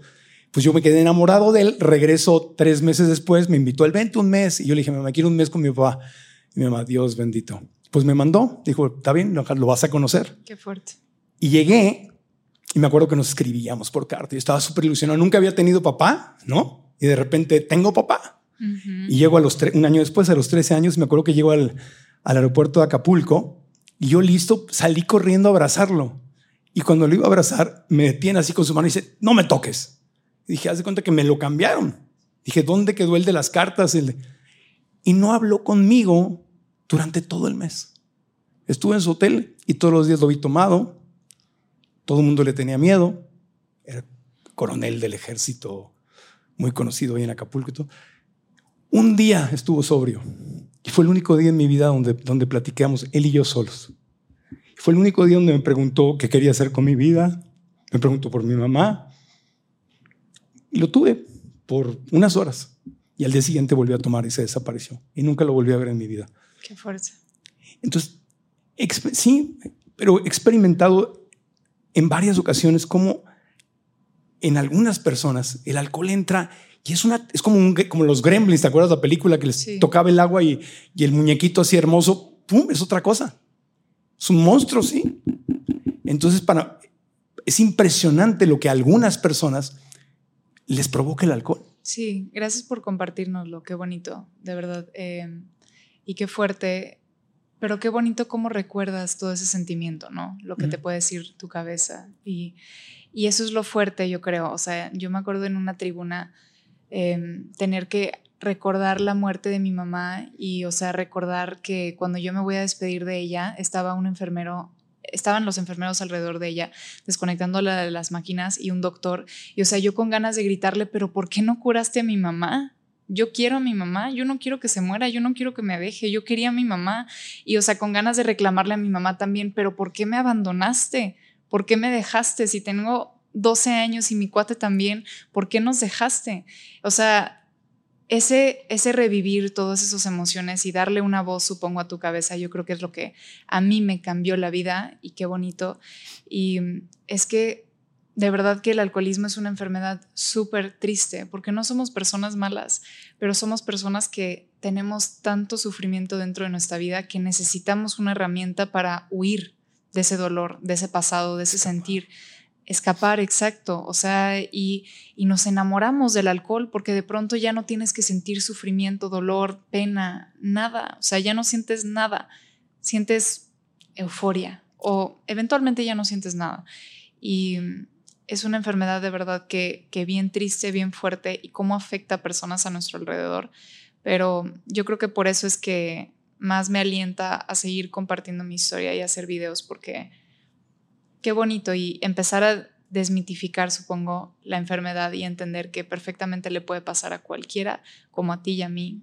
O sea, a cualquiera a cualquiera irrelevante de sexo, em, posición socioeconómica, ocupación, físico, edad, género, nada. O sea, a cualquier persona le puede pasar y es bien doloroso ver a otra persona a tu alrededor em, consumida en la sustancia. Pero hace rato me preguntabas que si pudiera aconsejarles algo, es perfectamente eso. Todos somos humanos, es completamente normal sentir envidia, sentir coraje, resentimiento, pena, dolor, es completamente normal y humano y se vale hablar. El hablar y pedir la ayuda no significa que eres débil, no significa que eres menos que los demás, para nada. Es completamente humano y hasta te aplaudo. Felicidades por querer algo mejor para ti y para tu vida. La terapia no solamente es para los locos o para los que sí tienen problemas de verdad. La terapia es para toda persona que quiera sentirse mejor y es completamente válido. Todos nos merecemos vivir bien. Vivir mal cualquiera, vivir mal es bien fácil. Vivir perdido en el alcohol, en la sustancia es fácil. El salir y pelear por tu vida, ahí está lo complicado, pero sí vale la pena, sí te lo mereces, pero nadie te lo va a regalar. Tú tienes que salir y pelear por ello día con día. Sí. Y, es, un, es un camino diferente, pero sí obtienes el mismo resultado, porque lo que estás tratando de hacer con el alcohol, como bien lo decías, es escapar del dolor. Sí. O sea, al cortarte es, prefiero sentir este dolor en mí. ¿Qué tan Imagínate qué tan grande es ese dolor que prefieres sentir el, el dolor de una cortada física que es pequeño, ¿verdad? Comparado con el dolor que traes por dentro. Sí. Entonces, quieres salir del dolor. Y la terapia, el trabajo interno, sí te saca del dolor. Solo que la diferencia es que tienes que pasar, no le puedes sacar la vuelta, tienes que meterte al dolor. O sea, la salida es a través de entrarle. Y si hay una salida, pero tienes que hacer lo que cuando algo duele. Es como una herida, ¿no? O sea, tienes un, no sé, una herida con pus y no quieres ni tocártela, ¿no? Ya es cualquier cosa para no tocártela. Pues para sanar hay que abrirla y sacar el pus y va a doler horrible. Exacto. Pero cuando salga, ¿qué hay del otro lado, Nirvana? Exacto. Es que es una locura mi vida el día de hoy. Yo nunca pensé que iba a ser feliz, nunca pensé que merecía ser feliz. O sea, me acuerdo también que yo antes cuando sonreía, yo decía, trágate esa sonrisa porque te va a ver tu mamá y se va a enojar porque no se vale que tú puedas sonreír y ella no. Pero llegué a entender que perfectamente por algo me quedé yo en esta vida, a pesar de las veces que choqué, las veces que atenté en contra de mi vida. O sea, yo borracha me encantaba salir a la, a la carretera y cerraba los ojos en el volante y por favor que termine todo. O sea, la cantidad de veces que atenté en contra de mi vida y que irrelevante de todo eso, el día de hoy esté yo aquí, no sé, pero yo creo que pues Dios tenía un propósito para mí y algo tengo que hacer en esta vida, entonces por algo me he quedado, pero hoy es una locura mi vida que adoro a mi familia con todo mi ser. Mi papá es mi mejor amigo, le puedo marcar y decirle, papá, te amo. Siento que él se siente raro que tanto se lo digo, pero, o sea, yo se lo digo, ¿sabes? Porque ya sentí la culpa de no decírselo a mi mamá y aprendí que con todos mis amigos, o sea, gracias, te amo, nos marcamos pronto, ¿sabes? O sea, he aprendido que la vida no es para siempre, las personas a mi alrededor no van a estar para siempre, pero por hoy que las tengo, las voy a aprovechar y siempre les voy a decir la verdad, que los amo y que los quiero en mi vida. Hoy tengo una vida llena de amor, llena de felicidad, de muchos milagros y muchas bendiciones, gracias a Dios. ¿Practicas yoga? ¿Meditas? Yoga no, no pero meditas. Hago ejercicio, monto y, y, así. ¿Y eh, tienes una vida espiritual? ¿Practicas alguna religión? No me identifico con ninguna religión, solo, pues no sé por qué no, pero sí creo en un poder superior que hoy escojo decirle Dios, pero perfectamente pudiera tener otro nombre. Pero para mí mi poder superior es ese que, que, todos los días me ayuda a vivir mi vida, es el que me ha mantenido vida el día, hasta el día de hoy, que me da vida todos los días y que me ayuda. Yo creo que todo es perfecto en la vida también. Claro. Y con tu papá te, felicito por eso. O sea, aparte, qué, lindo que, que en vida le puedes decir te amo. Sí. Que pasaste de Jorge a papá te amo. Sí. eso es precioso porque ahora está siendo vulnerable. Ahora está, quizá esa niña chiquita de 4, 5, 6, 7 años está por fin diciéndole a su papá, Sí. Lo que quería decirle. Y qué cañón, yo no quería aceptar que, que, que, yo sí quería a mi papá, no quería aceptarlo porque era como que aceptar la derrota y que darle la victoria a él yo sentía. Pero neta que yo lo agradezco todos los días que gracias a Dios se esperó mi papá y hoy sigue en vida y sigue sano y saludable para que yo haya podido hacer las paces con él y no solamente eso, pero que hayamos podido fortalecer la relación como una que nunca en mi vida había tenido, ni de chiquita. Y la relación que tengo hoy, el poderle decir te amo y poderle platicar mi vida y mis cosas, me encanta. O sea, y nunca pensé tenerlo y de verdad que sí, lo agradezco muchísimo. ¿Qué te dice él sobre este tema de que estás públicamente contando tu historia, diciendo soy alcohólica, pasé por esto y, contando para, para compartir y para ayudar? Es muy lindo, me apoya, me apoya en todo y él tampoco se le esperaba, yo creo. Pero es muy lindo y ya quiero que me escuche. No le ha tocado. ¿No le ha tocado escucharte? No, o sea, en una conferencia. Ok. Mis podcasts sí se los echa de vez en cuando, pero luego dice que se aburre. y, la comunicación con tu mamita, digo, obviamente no puede ser en el plano físico porque no está aquí físicamente, pero está y existe. Entonces, ¿cómo es tu comunicación con ella? ¿Cómo la recuerdas? ¿Hablas con ella? Yo no, pero una vez, em, como a los cuatro meses anexada, yo creo, llegó justo el padrino del cubrebocas, y me dijo, este, me dijo, te echo humildad, Nirvana. Así se dice. ¿Qué dijo? Te echo, humildad. Te echo humildad, así se dice. ¿Qué, es eso? Él, este, sabe.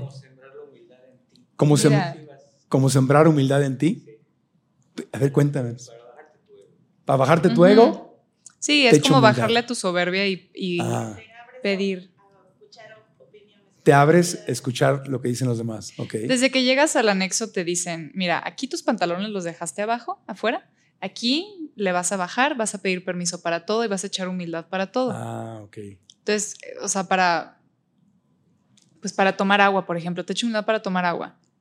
Y, y, esa disciplina al principio es, parece demasiado riguroso, demasiado exigente, pero en la vida de afuera, eventualmente, o sea, yo todos los días con mi madrina me reporto y te echo humildad, si se manifiesta me tomes en cuenta con un servicio dispuesta de buena voluntad, así, todos los días. Ok, ok, ok.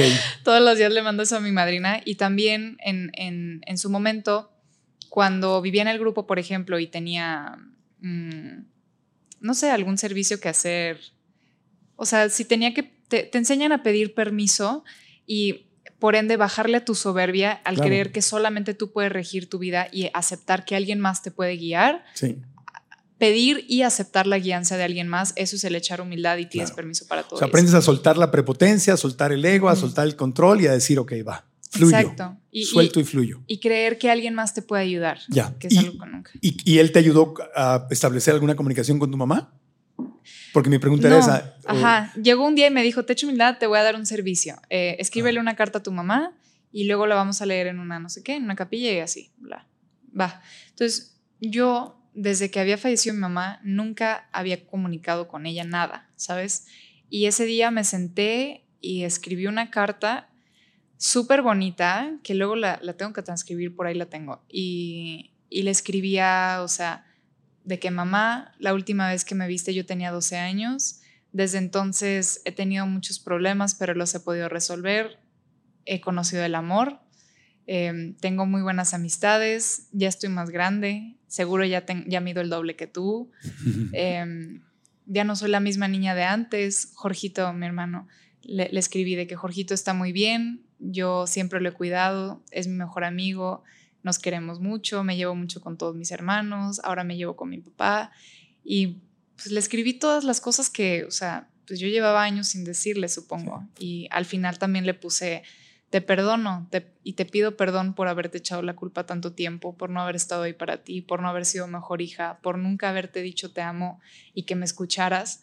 Em, pero pues gracias por haber sido toda la, por haberme dado 12 años contigo, en vez de, lo cambié, en vez de mi mamá murió a los 12 años, tuve a mi mamá 12 años, ¿sabes? Y escribirle esa carta y luego la leímos en voz alta y me, no sé por qué siempre pasa, pero mi hermano, mi gemelo, también escribió una carta y él la leyó y cuando lo escuché a él leer la suya, mi corazoncito de pollito ahí sí, yo estaba pero llorando, de esas que es una misma lágrima, a veces, continua lloré y lloré. Y eso me ayudó muchísimo a como que a cerrar ese capítulo y a aceptar que también no porque se haya muerto significa que no tengo que tener una relación con ella. Solamente son diferentes las cosas. Sí. Ahora, el Día de las Madres, su cumpleaños o las veces que estoy en Tijuana, voy y le compro sus flores y las pongo al lado de sus cenizas y me encanta. Y se las dejo y en vida yo nunca le compré flores a mi mamá. Entonces eso para mí es algo, no sé, muy bonito y ahora yo creo que se manifiesta mi mamá en maneras muy distintas. Mis hermanos de vez en cuando platican historias de mi mamá, que me cuentan cosas que yo no sabía. O sea, mi cuñado el otro día me estaba contando que una vez mi mamá, jarra, o sea, borracha, que súper raro porque ella no, no tomaba. Un día se subió a cantar estaba canta y canta y todos bien felices y muertos de la risa porque mi mamá tan elegante, tan buena que era para hacer todo, no podía cantar. Pero se emocionó tanto que se, se echó como seis canciones. todos de que bájenla, por favor. O sea, así. Y cuando me cuentan esas historias es como, qué bonito. O sea, quizá no me tocó conocer en su totalidad a mi mamá, pero gracias a Dios ella me regaló a ocho hermanos que me pueden contar infinitas historias y mis cuñados y mis otros hermanos. O sea, sí. Qué hermoso. Te felicito por eso. Y finalmente, ¿cómo anda tu relación con Nirvana chiquita? La he sanado mucho. Una vez, yo, de las primeras veces que hablaba con mi madrina, eh, a mí los niños me caían gordísimos. O sea, yo veía a un niño y, guácala, llévenselo para allá. O sea, no me gustaba nada convivirlos. Y yo pensaba que era por mis hermanitos, porque me costó tanto aceptarlos, que, que no los podía ver. Y también fue porque una vez una niña, cuando yo tenía como 13, 14, llega una niña y me dice, hola, ¿tú eres Nirvana, la que se le murió la mamá? Entonces yo pensé que por eso odiaba a los niños. Y un día llegó con mi madrina y a mí siempre me ha encantado aprender conocer y, me, ha encantado conocerme a mí misma y entender por qué soy como soy y entender todo mi panorama de por qué Nirvana es Nirvana. Un día llegué con ella y le dije, madrina, así, de hecho humildad, la verdad no entiendo por qué no me gustan los niños. Me dijo, ahí sí me dijo ella, me dijo, pues porque no te aguantaste a ti de niña chiquita, no te aguantas a ti, a tu niña interior. Y ese día me insulté, obviamente, y luego llegué a mi cuarto y me senté y empecé a escribir y dije, claro, es que yo de niña, la Nirvis, mi mamá, cuando íbamos a las fiestas de los niños y así, me sacaba en un vestido así recién planchadito, con el pelo enchinadísimo. Yo lo tengo lacio, súper lacio, baba. Ahorita porque trae un chonguito, pero súper lacio. Entonces me decía mi mamá, cuando llegues a la casa, te quiero limpia, con el vestido planchado y con los bucles en el cabello. Entonces no vayas a hacer desastre. Y mi gemelo, íbamos a las fiestas, corre y corre por todos lados, se caía en la tierra, entonces embarraba la tierra lleno de sudor, todo cochino, despeinado, arrugado. Y llegábamos a la, casa y mi mamá, ay, ¿cómo te fue, mi niño? ¿Y tú por qué se te cayeron los chinos, Nirvana? Entonces, pues de niña nunca pude, yo no sentí que pude ser niña, que no me permitían ser niña. Entonces, yo iba a las fiestas de mis amigas y pues me quedaba sentada todo el tiempo así, pues frustrada y a veces daban conejitos, entonces yo feliz con mi conejito, con el animal, siempre. Y esa fue mi infancia. Entonces yo nunca me permití ser niña, no me siempre quise ser más grande, como no me mis hermanos me veían como chiquita, quería actuar más madura, más grande, entonces siempre me quedaba callada y pues bueno, muchos años después llego a entender que que entendí todo esto que te estoy diciendo ahorita y pude hacer las paces, me pude perdonar a mí misma, me pude perdonar a mis papás, a la vida, a todo lo que había sucedido. Y hoy me encanta mantener a mi niña interior viva en ciertas maneras. Antes se me hacía que actuar em, childish, así como niño, infantil, era se veía mal, que se veía, pues lo juzgaba yo. Entonces no me gustaba y prefería ser la fuerte y la dura y la seria y la fría, ¿no? Pero ahora de vez en cuando, todavía me cuesta, pero de vez en cuando me doy permiso de que si me gusta una canción, pues la canto. No sé cantar yo tampoco, pero a veces me gusta cantar, a veces me gusta bailar o me gusta hacer tonterías que me dan miedo, pero de hecho, ahorita que fue, eh, fue mi aniversario, fui a la granja donde estuve y estuve con las compañeras y así, y tienen así como que un, es como un lago, pero sale agua de ahí natural y no sé qué. Entonces, como que lo limpian y pues se meten al lago este, pero está, o sea, verde es poco, verde café así, cochino. Entonces yo las estaba viendo y yo pensaba, no manches, qué cool que sí se atreven, o sea, yo también quiero, pero me da miedo. Entonces llega alguien conmigo y me dice, ¿qué onda madrina? ¿No se va a aventar? Y yo, no, qué asco. Pero por dentro yo quería decir, es que sí quiero, pero me da miedo. Usted hecho humildad, allá al lago. pues sí. Hasta que después llegó una compañera conmigo y me dijo, madrina, tírese con nosotros, este, nos, nos, metemos las cuatro juntas. Y yo, pues es que me da miedo, me acuerdo y hasta me da así como en la pancita. Y, y, yo, pues es que me da miedo, no sé qué, pues nos tiramos las cuatro juntas. y yo, bueno, pues va. Y ya, vamos. Y yo, no, no, mejor no, pero bueno, pero sí, pero no, pero mm, bueno, contamos al tres. Y ya, bueno, que alguien grabe, ¿no? Y ya contamos, un, dos, tres. Y pues que corro y veo que las demás no. Entonces, en mi cabeza yo dije, qué cañonas, o sea. no que nos íbamos a tirar juntas, pero luego sí se tiraron conmigo. Y ya pues me tiré y me di permiso de sentir, de ser esa niña, de atreverme a hacer las cosas que a mí me cuesta hacerlas solas, pero todo es perfecto y se me manifestó que esta compañera justo llegara conmigo y me dijo, vente a tirar con nosotras. O sea, claro. no sé, esas cosas a mí me dan un chorro de gusto. Me, me encanta verme hacer esas cosas, verme atrever a, probar cosas nuevas, a hacer cosas nuevas. Me encanta. Sí, nunca es tarde, nunca es tarde para darle a tu niña interior lo que no tuvo. Totalmente. Esa libertad, ese amor, ese juego, ese lodo, no más risitos, no más vestiditos perfectos, Exacto. planchados. Qué bien dicho. ¿No? Sí, perfectamente. Te la puedes llevar al lodo cuando quieras y, al, y a, y a- y a- y a divertirte y a ensuciarte y a, romperlo. Y ahora fíjate qué, qué interesante que al, que al estar contando tu historia eh, en programas, en conferencias y todo, pues ya no estás calladita viéndote más bonita, estás hable y hable y hable y hable. Ya sé, luego hablo esto. demasiado, siento. No, no pasa nada. Te agradezco Sí. mucho el valor de de contar tu historia, de ser vulnerable y, y esto es la mejor muestra de, de sanación que, que, podemos, que podemos ver en ti, por lo que estás contando, de ser completamente inhibida, no querer hablar, ser tímida, tragarte las emociones, no, no decir y no pedir lo que necesitabas. Hoy estás en otro lugar.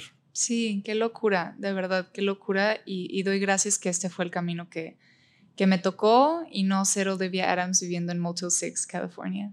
Sí, está mucho mejor. O perdida en el alcohol. No sé, pude haber tenido muchas vidas y, y agradezco que esta es Te pudieron haber matado, te podrías haber matado. Sí. Eh, Tú eh, podrías, no sé, lo que sea. Ya sabemos Sí, todo lo que pudo haber pasado. Te pudieron haber secuestrado y, y acabar en lo que pensaste que estabas llegando allá Sí. a, a tu centro de rehabilitación. no, podían haber pas- pasado muchas cosas. Así que de todo corazón te, te felicito. Y a tu niña interior, de parte de todo el equipo, dile que le mandamos mucho, mucho, mucho, mucho amor. Recuérdale siempre que no hizo nada mal y que tiene toda la libertad de pedir lo que necesita. Te adoro, eres lo máximo. Aquí tienes a, a tu tío Marco cuando lo necesita. Muchas gracias, mi hermana. Gracias, Gracias por gracias. No, gracias a ti. Gracias por compartir. ¿Les gustó la historia? Damos un aplauso. Gracias, gracias, gracias. Yo, yo te empecé a. Yo te empecé a seguir en Instagram eh, sin saber cómo te pedabas. Eh, de repente, pum, me, me apareció una historia donde estabas diciendo soy alcohólica y hay un, un video donde creo, creo, que- bueno, es que vi varios, he visto muchos tuyos ya, pero uno donde decías, a mí me daba pena decir soy alcohólica. Y, y hacías así. Sí. Y dije yo, que, o sea, ah, como que me, me- me enganché. Y dije, qué padre, qué hermoso que está. Y luego ya, después de que te contacté y te dije, oye, ¿por qué te, te gustaría venir al podcast y compartir esto? Después de eso, vi tu apellido y dije, ah, es la hija de Jorge Hank. Dije, y, y todavía más me impactó porque dije, wow, qué valiente.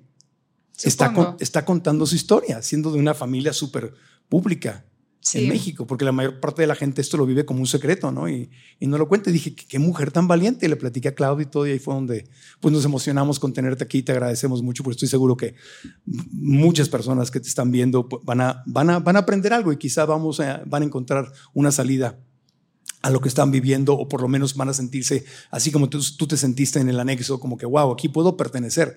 No soy la única, no soy una cosa rara, esto es mucho más común de lo que parece. Así que gracias por, lo, por, por tu sanación y por lo que estás sanando en otras personas. Totalmente. Y, y mil, mil gracias por tenerme y por el interés. Em, conozco muchas personas que desafortunadamente justo, tipo, tengo un, un conocido que su familia nunca pudo aceptar su enfermedad y terminó quitándose la vida. Wow. Y son historias tan tristes. Aparte un padre de familia, esposo, o sea, Sí. historias muy tristes porque la gente todavía no logra aceptar que el alcoholismo es una enfermedad más y no tiene por qué causar vergüenza ni a la persona ni a la familia. Es una enfermedad más completamente, así como hoy vemos tantas depresiones y, eh, no sé, déficit de, atención, por ejemplo, eh, Ujú. tantas, pues, tantas enfermedades realmente, Sí. pero no tiene que ser una vergüenza. Así como el cáncer tiene la quimioterapia, alcohólicos, los alcohólicos tenemos doble A y perfectamente es una enfermedad más, no tiene que ser una vergüenza. Y nada, te agradezco por tenerme aquí y Gracias. realmente soy una alcohólica más, nada más. Ujú. Pues yo soy un hijo de alcohólico. Aquí estamos, Nirvana. La gente que te quiere seguir, les recomiendo que la sigan en redes sociales porque me gusta mucho lo que compartes. Tienes ahí tu doble vida, tu, doble Instagram, el de, el de la equitación y el salto, y andas ahí compitiendo, y luego el otro, el de la activista, conferencista que está todo el tiempo compartiendo este mensaje. ¿En dónde te podemos seguir? En todos lados estoy como Nirvana, Nirvana Hank. Em, en Insta es donde más comparto más de mi día a día, bastante de mis caballos, discúlpeme. Em, en TikTok subo también todos los videos, pero en todos lados estoy como Nirvana Hank. Compartes tu vida vegana. ¿Qué comí hoy? Y ahí están todas. Nos gusta ir a los mismos restaurantes. Ya sé, lo máximo. Sí, ya sé, el Mora Mora. Mi favorito. Como, buenos veganitos. Y a, la gente, y a la gente que quiere dirigirse a Alcohólicos Anónimos, a AA, ¿en dónde pueden encontrar eh, información? Hay una página de, de AA de los servicios generales donde puedes buscar el, el grupo más cercano a ti, pero normalmente, de hecho, hay una estadística que dice que un alcohólico afecta mínimo a 10 personas a su alrededor, imagínate. Entonces, la cantidad de personas que conocemos un alcohólico en nuestras vidas, deja tú un alcohólico, pero un adicto, un hipersensible, o sea, todos realmente conocemos a alguien. Entonces, si tú crees que tienes el problema, también te puedes dirigir con una persona eh, de estas características y preguntarle abiertamente, oye, tengo ganas de ir a un grupo de AA, no significa que eres alcohólico, que eres adicto, solamente lo quieres probar y a ver si encajas. Y, y, atrévete, ve, ve y busca un grupo y si tienes el problema, padrísimo, bienvenido. Y, si no, pues bueno, lo que sigue. Y también hay un grupo, ¿no? Para hijos o familiares de alcohólicos. Sí, está padrísimo ese también. Se llama Alanon y es originalmente se creó para las familias de, pero ahora ya es un rango mucho más abierto. Están, están hijos, están esposas, están eh, familiares, primos, amigos nada más o conocidos. Hay personas, tengo una amiga, por ejemplo, que ha tenido cinco parejas alcohólicas y, llegó un punto en terapia donde dijo, pues creo que quizá mis parejas no son las del problema, quizá soy yo que atraigo a puros alcohólicos. Y decidió ir a Alanon y desde entonces le ha cambiado la vida. Entonces hay de todo tipo, pero ese por los mismos medios los encuentras. Em, si conoces a alguna persona perteneciente a AA, puedes preguntar o, en la misma página de AA. Wow, pues muchas gracias por la información de nueva cuenta. Le damos un aplauso a Nirvana Han con todo cariño. Gracias, gracias, gracias que sigas dando conferencias, que sigas muy activa. Aquí está tu casa, aquí tienes un amigo de corazón.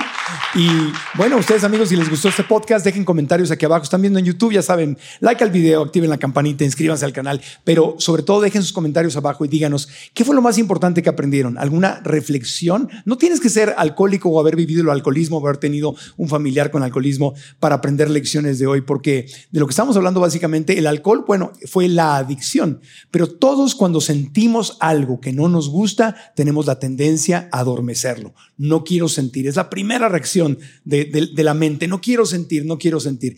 Y esa adormecida puede ser con alcohol, puede ser con otro tipo de drogas, puede ser a veces viendo televisión, puede ser viendo pornografía, puede ser, no sé, matando el tiempo, puede ser, o sea, e, este adormecimiento, ¿verdad? Se manifiesta de miles de maneras distintas.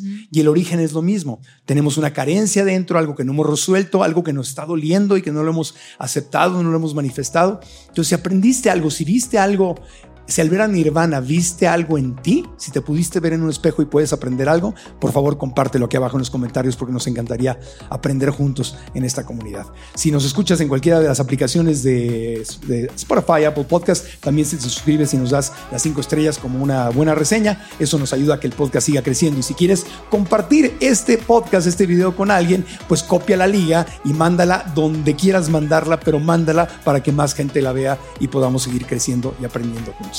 Así que gracias de todo corazón eh, y a todo el público que ha estado con nosotros, que son nuestros estudiantes, eh, hombres y mujeres de Alcanza tus sueños, Alcanza tu bienestar financiero y 21 días de gratitud. Gracias chicos y chicas por haber venido aquí con nosotros. Gracias. Tenemos una comunidad muy bonita. Ya vi. De gente que le gusta crecer y aprender. Lo máximo. Sí. Y al Hotel Fiesta Americana, Viaducto Aeropuerto, si vienen a Ciudad de México, se quedan por el aeropuerto, ya saben dónde quedarse. Cuando vayan al restaurante, díganle, deme la comida vegana que le dieron a Marco. No está en el menú, pero Marco me dijo que aquí sirven comida vegana. Díganle a la chef, bien lindas. Gracias, Hotel Fiesta Americana. Gracias a todos. Hasta la próxima. Aprendamos juntos. Gracias.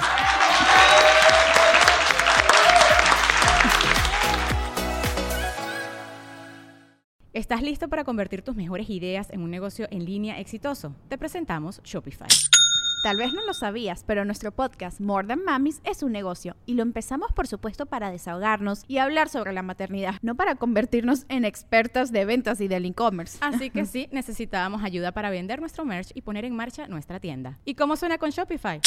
Llegó otra venta. Shopify es la plataforma de comercio que está revolucionando millones de negocios en todo el mundo. Ya seas un emprendedor desde tu casa o desde donde sea, Shopify es la única herramienta que necesitas para iniciar, administrar y hacer crecer tu negocio sin dificultades. Con Shopify puedo gestionar pedidos, envíos y pagos desde cualquier lugar, brindándote toda la información y estadísticas de tus ventas al detalle. Regístrate para un periodo de prueba con tan solo un dólar al mes en shopify.com barra sonoro, todo en minúsculas. Ve a shopify.com barra sonoro para llevar tu negocio al siguiente nivel. Shopify.com barra sonoro. ¿Quieres regalar más que flores este Día de las Madres? The Home Depot te da una idea. Pasa más tiempo con mamá plantando flores coloridas, con macetas y tierra de primera calidad para realzar su jardín.